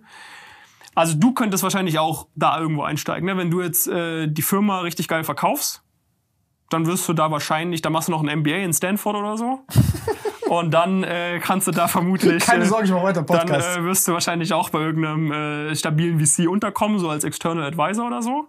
Das ist schon auch machbar. Aber normalerweise, wie gesagt, entweder so hart bei großen Investmentbanken oder großen Strategieberatungen und dann so nach zwei bis drei Jahren, das ist der absolute Stani, den jeder so im ersten Schritt machen möchte, nennt sich dann der Exit ins Private Equity. So, und da musst du dann nochmal gut performen, richtig schön muckeln irgendwie für drei, vier Jahre und dann geht's los, dass du, dann fängst du an, dein eigenes Geld zu investieren. Dann so nach allen sechs, sieben Jahren kommt das wieder rein, sozusagen aus dem ersten Ding, in das du rein investiert hast und dann ja, ist ganz cool. Und was auch nochmal dann krass ist, du dann teilweise, wenn der Private Equity Fund irgendeine Firma aufkauft und du dort dann als, teilweise gehen, gehst du dann auch rein als CEO oder so, oder gehst in den Beirat oder so, und dann bekommst du auch einen Haufen Geld. Weil die Private Equity aufgekauften Firmen, die zahlen den Vorständen meistens viel, viel mehr Geld. Das ist krass. Ich habe tatsächlich, tatsächlich ein paar Homies, die jetzt auch so äh, äh, Mandate in Vorständen haben oder in so Extended Boards Mhm. Ja. sind. Das ist schon crazy. Ja, schon. Und wenn du halt Also einmal auch drin bist, so, Leute. also wenn du einmal drin bist, entwickelt sich ja so eine Lawine. Du lernst immer mehr Leute kennen. Du hast äh, so Netzwerk ist ja das A und O so in den Bereichen. So, das ist auch so ein Mehrwert von uns. So, Ey, weil das die ist so Leute, geil, wenn du der die Leute, die Raum sich bist, jetzt halt Alter. alle, Das ist so ein nices Feeling. Genau, diese Leute, die sich jetzt halt so untereinander kennenlernen, so in zehn Jahren sind die dann alle in krassen Positionen, haben die ein krasses Netzwerk. So ein Netzwerk ist A und O. Du hast immer mehr Cash zur Verfügung. So und du bist, wirst halt immer mehr unstoppable irgendwie so ne. Und so ist, so ist halt das aktuelle System, dass wenn es halt einmal läuft, dann läuft es immer weiter. So außer natürlich, du kannst natürlich auch irgendwelche mega riskanten Sachen machen, so, dann kannst du dich auch gut verzocken. Aber wenn es halt einmal läuft, dann läuft's. Wir hedgen GameStop. Ja, genau. So, so, wenn du wenn du dann auf sowas auftriffst, äh, triffst irgendwie, dann kannst du natürlich äh, mies gehen, aber in fast allen anderen Szenarien eher nicht. Geht's ja mittlerweile auch wieder gut den Leuten, die das gemacht haben. Ja. Ähm, ey, crazy, das wusste ich nicht. Das ist ja eine richtig krasse äh, äh, Wertschöpfungsmaschine, die aber auch. Also, ja, also das ist auch, also grundsätzlich ist für, wie gesagt, wenn du so ein Unternehmer bist, dann Exit gemacht hast, gibt's ja auch viele, die dann anfangen, so Seed äh, Angel Investor zu werden und so weiter und so fort. Das ist ja nichts anderes. Ne? Also du investierst halt in irgend so ein, äh, du investierst halt in irgend so ein, äh, Bist du? Yes, ich finde find ein bisschen was ein. Du investierst halt in irgend so ein Startup. Ähm, Danke. Und, und dann läuft es halt besser und dann verkaufst du deine Anteile wieder. Ne?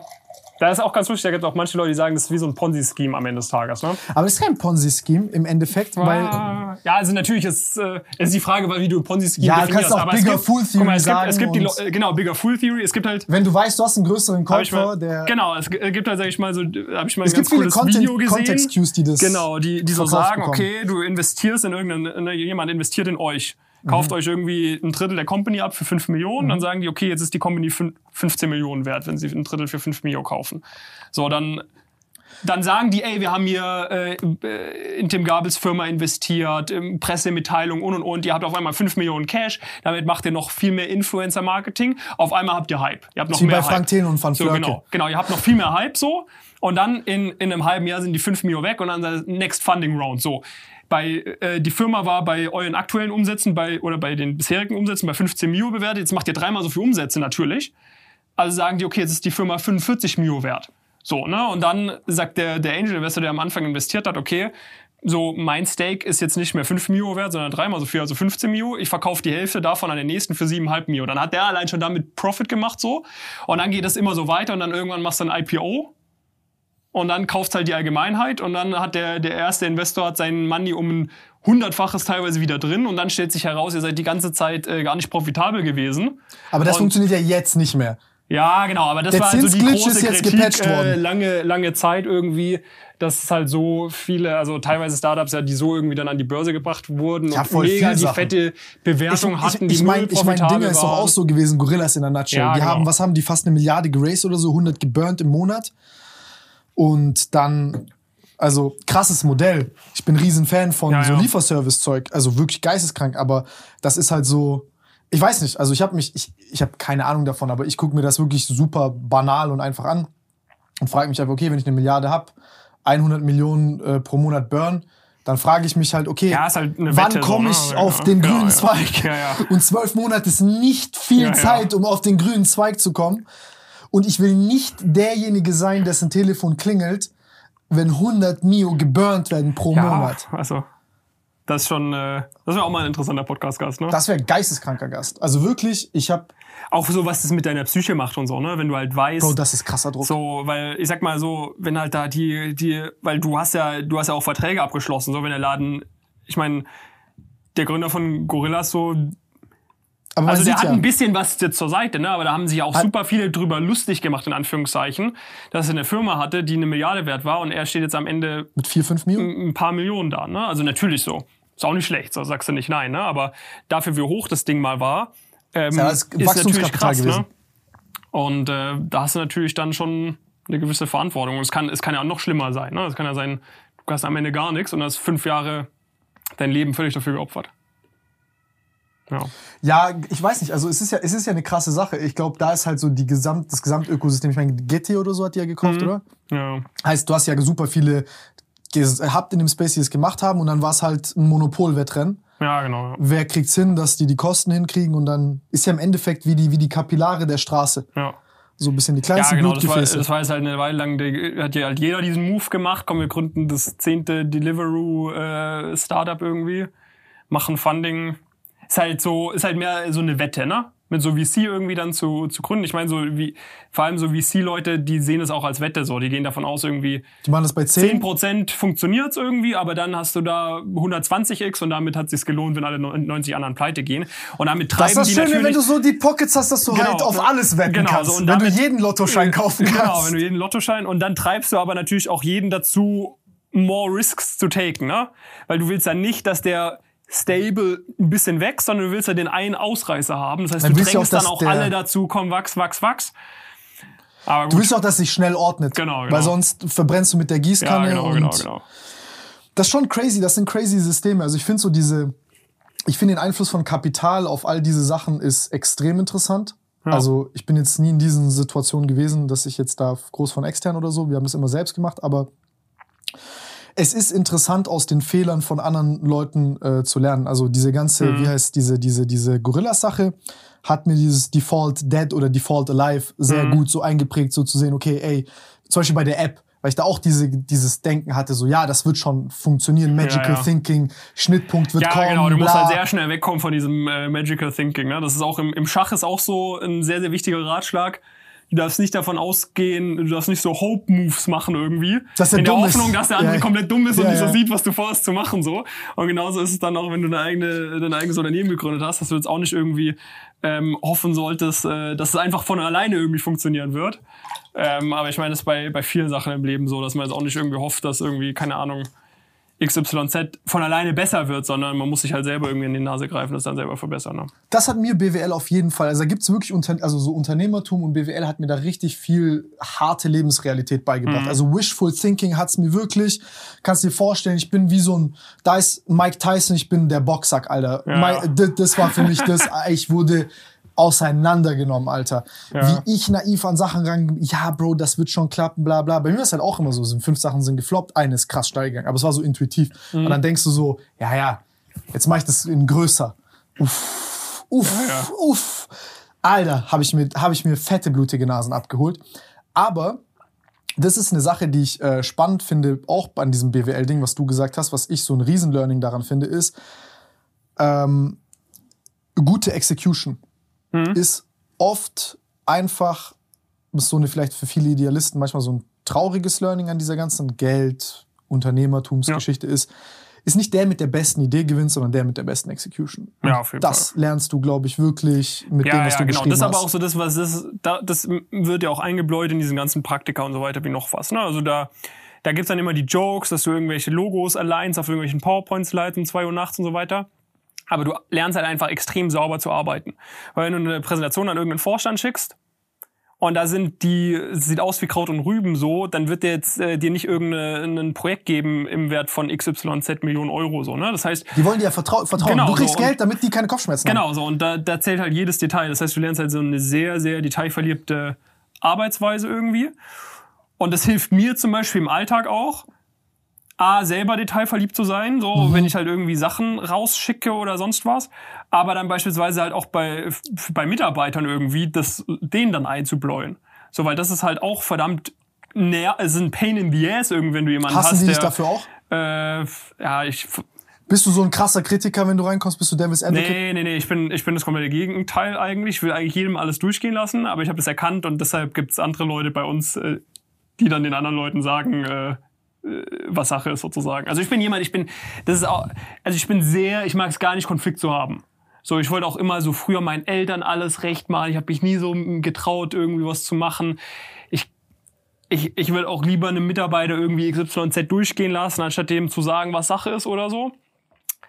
Aber also ich bin mir halt dieser Schwäche absolut bewusst so. Ne? Und äh, dann äh, kannst du halt irgendwie Systeme schaffen.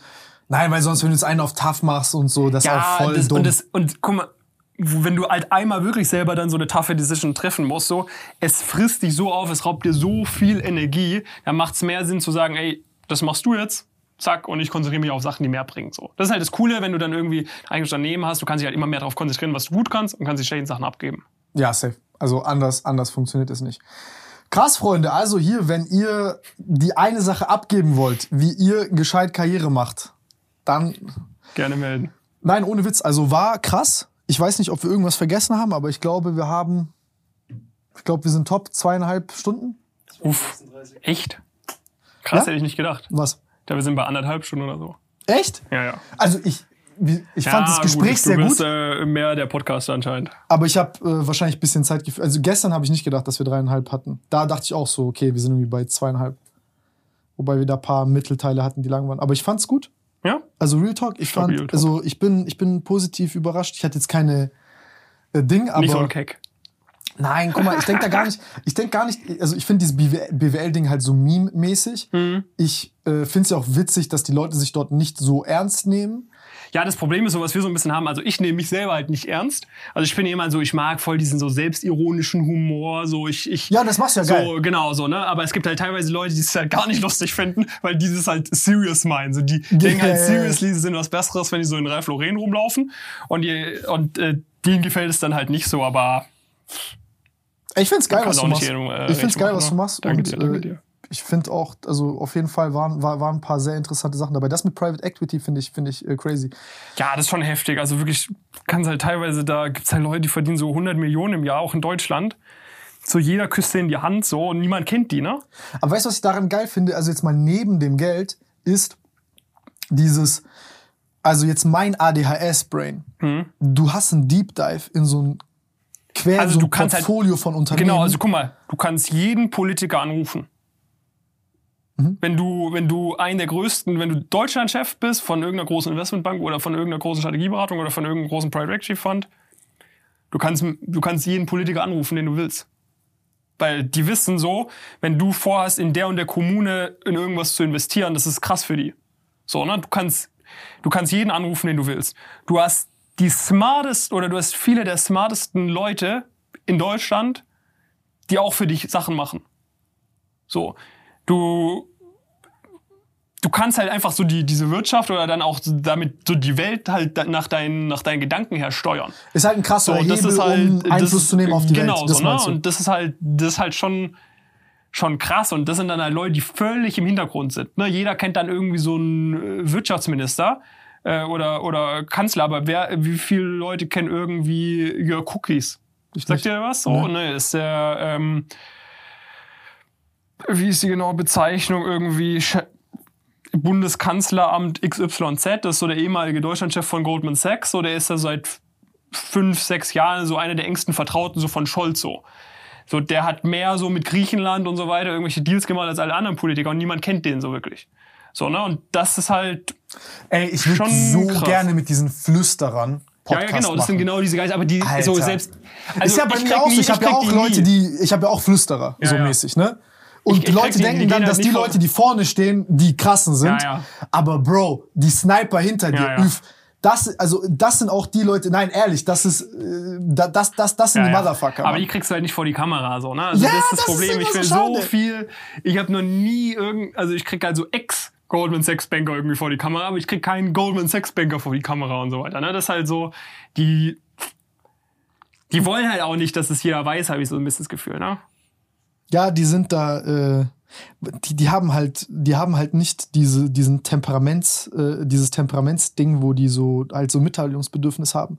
Ja. Ich glaube, die sind da halt gerne privat und haben keinen Bock auf diese ganzen Sachen, was ich voll Ja, nachvollziehen ja kann. genau. Und ich meine, das Ding ist ja Weil so, die mal, du breite will- Öffentlichkeit, die kann das ja auch nicht richtig einordnen und du kriegst halt übel schnell, kriegst du halt den heftigsten Shit, ne? Genau. Und weil wenn du, ich, ich, ich meine, das ist ja auch, das ist ja auch der Umgang der Gesellschaft mit Wohlstand und Ja, Leuten ja. in privilegierten Situationen, Positionen, ist das halt Neid einfach so ein krasser Gesellschaftstreiber ist, Ja, genau. dass wenn ich jetzt höre, ey, da ist jemand, der hat 100 Mio, der hat dir erstmal nicht Cash auf dem Konto. Ja, ja, genau. Aber du denkst ja dann, ja, Bro, dann investier doch 100k in mein Kack-Startup Ja, oder in meine genau, Shisha-Bar. Bro, warum machst du das nicht? Ja, ja. Ey, ich würde auch nicht solche Insta-Nachrichten bekommen wollen, wenn ich mich dann in so einen Podcast setze. Aber was die leider nicht sehen, ist, dass halt diese super viele Leute, die halt sehr still sind, die stille Konsumenten sind, halt so viel daraus mitnehmen können und dass du halt, wie soll ich sagen, ähm, du bringst, du gibst das deinen Kindern mit.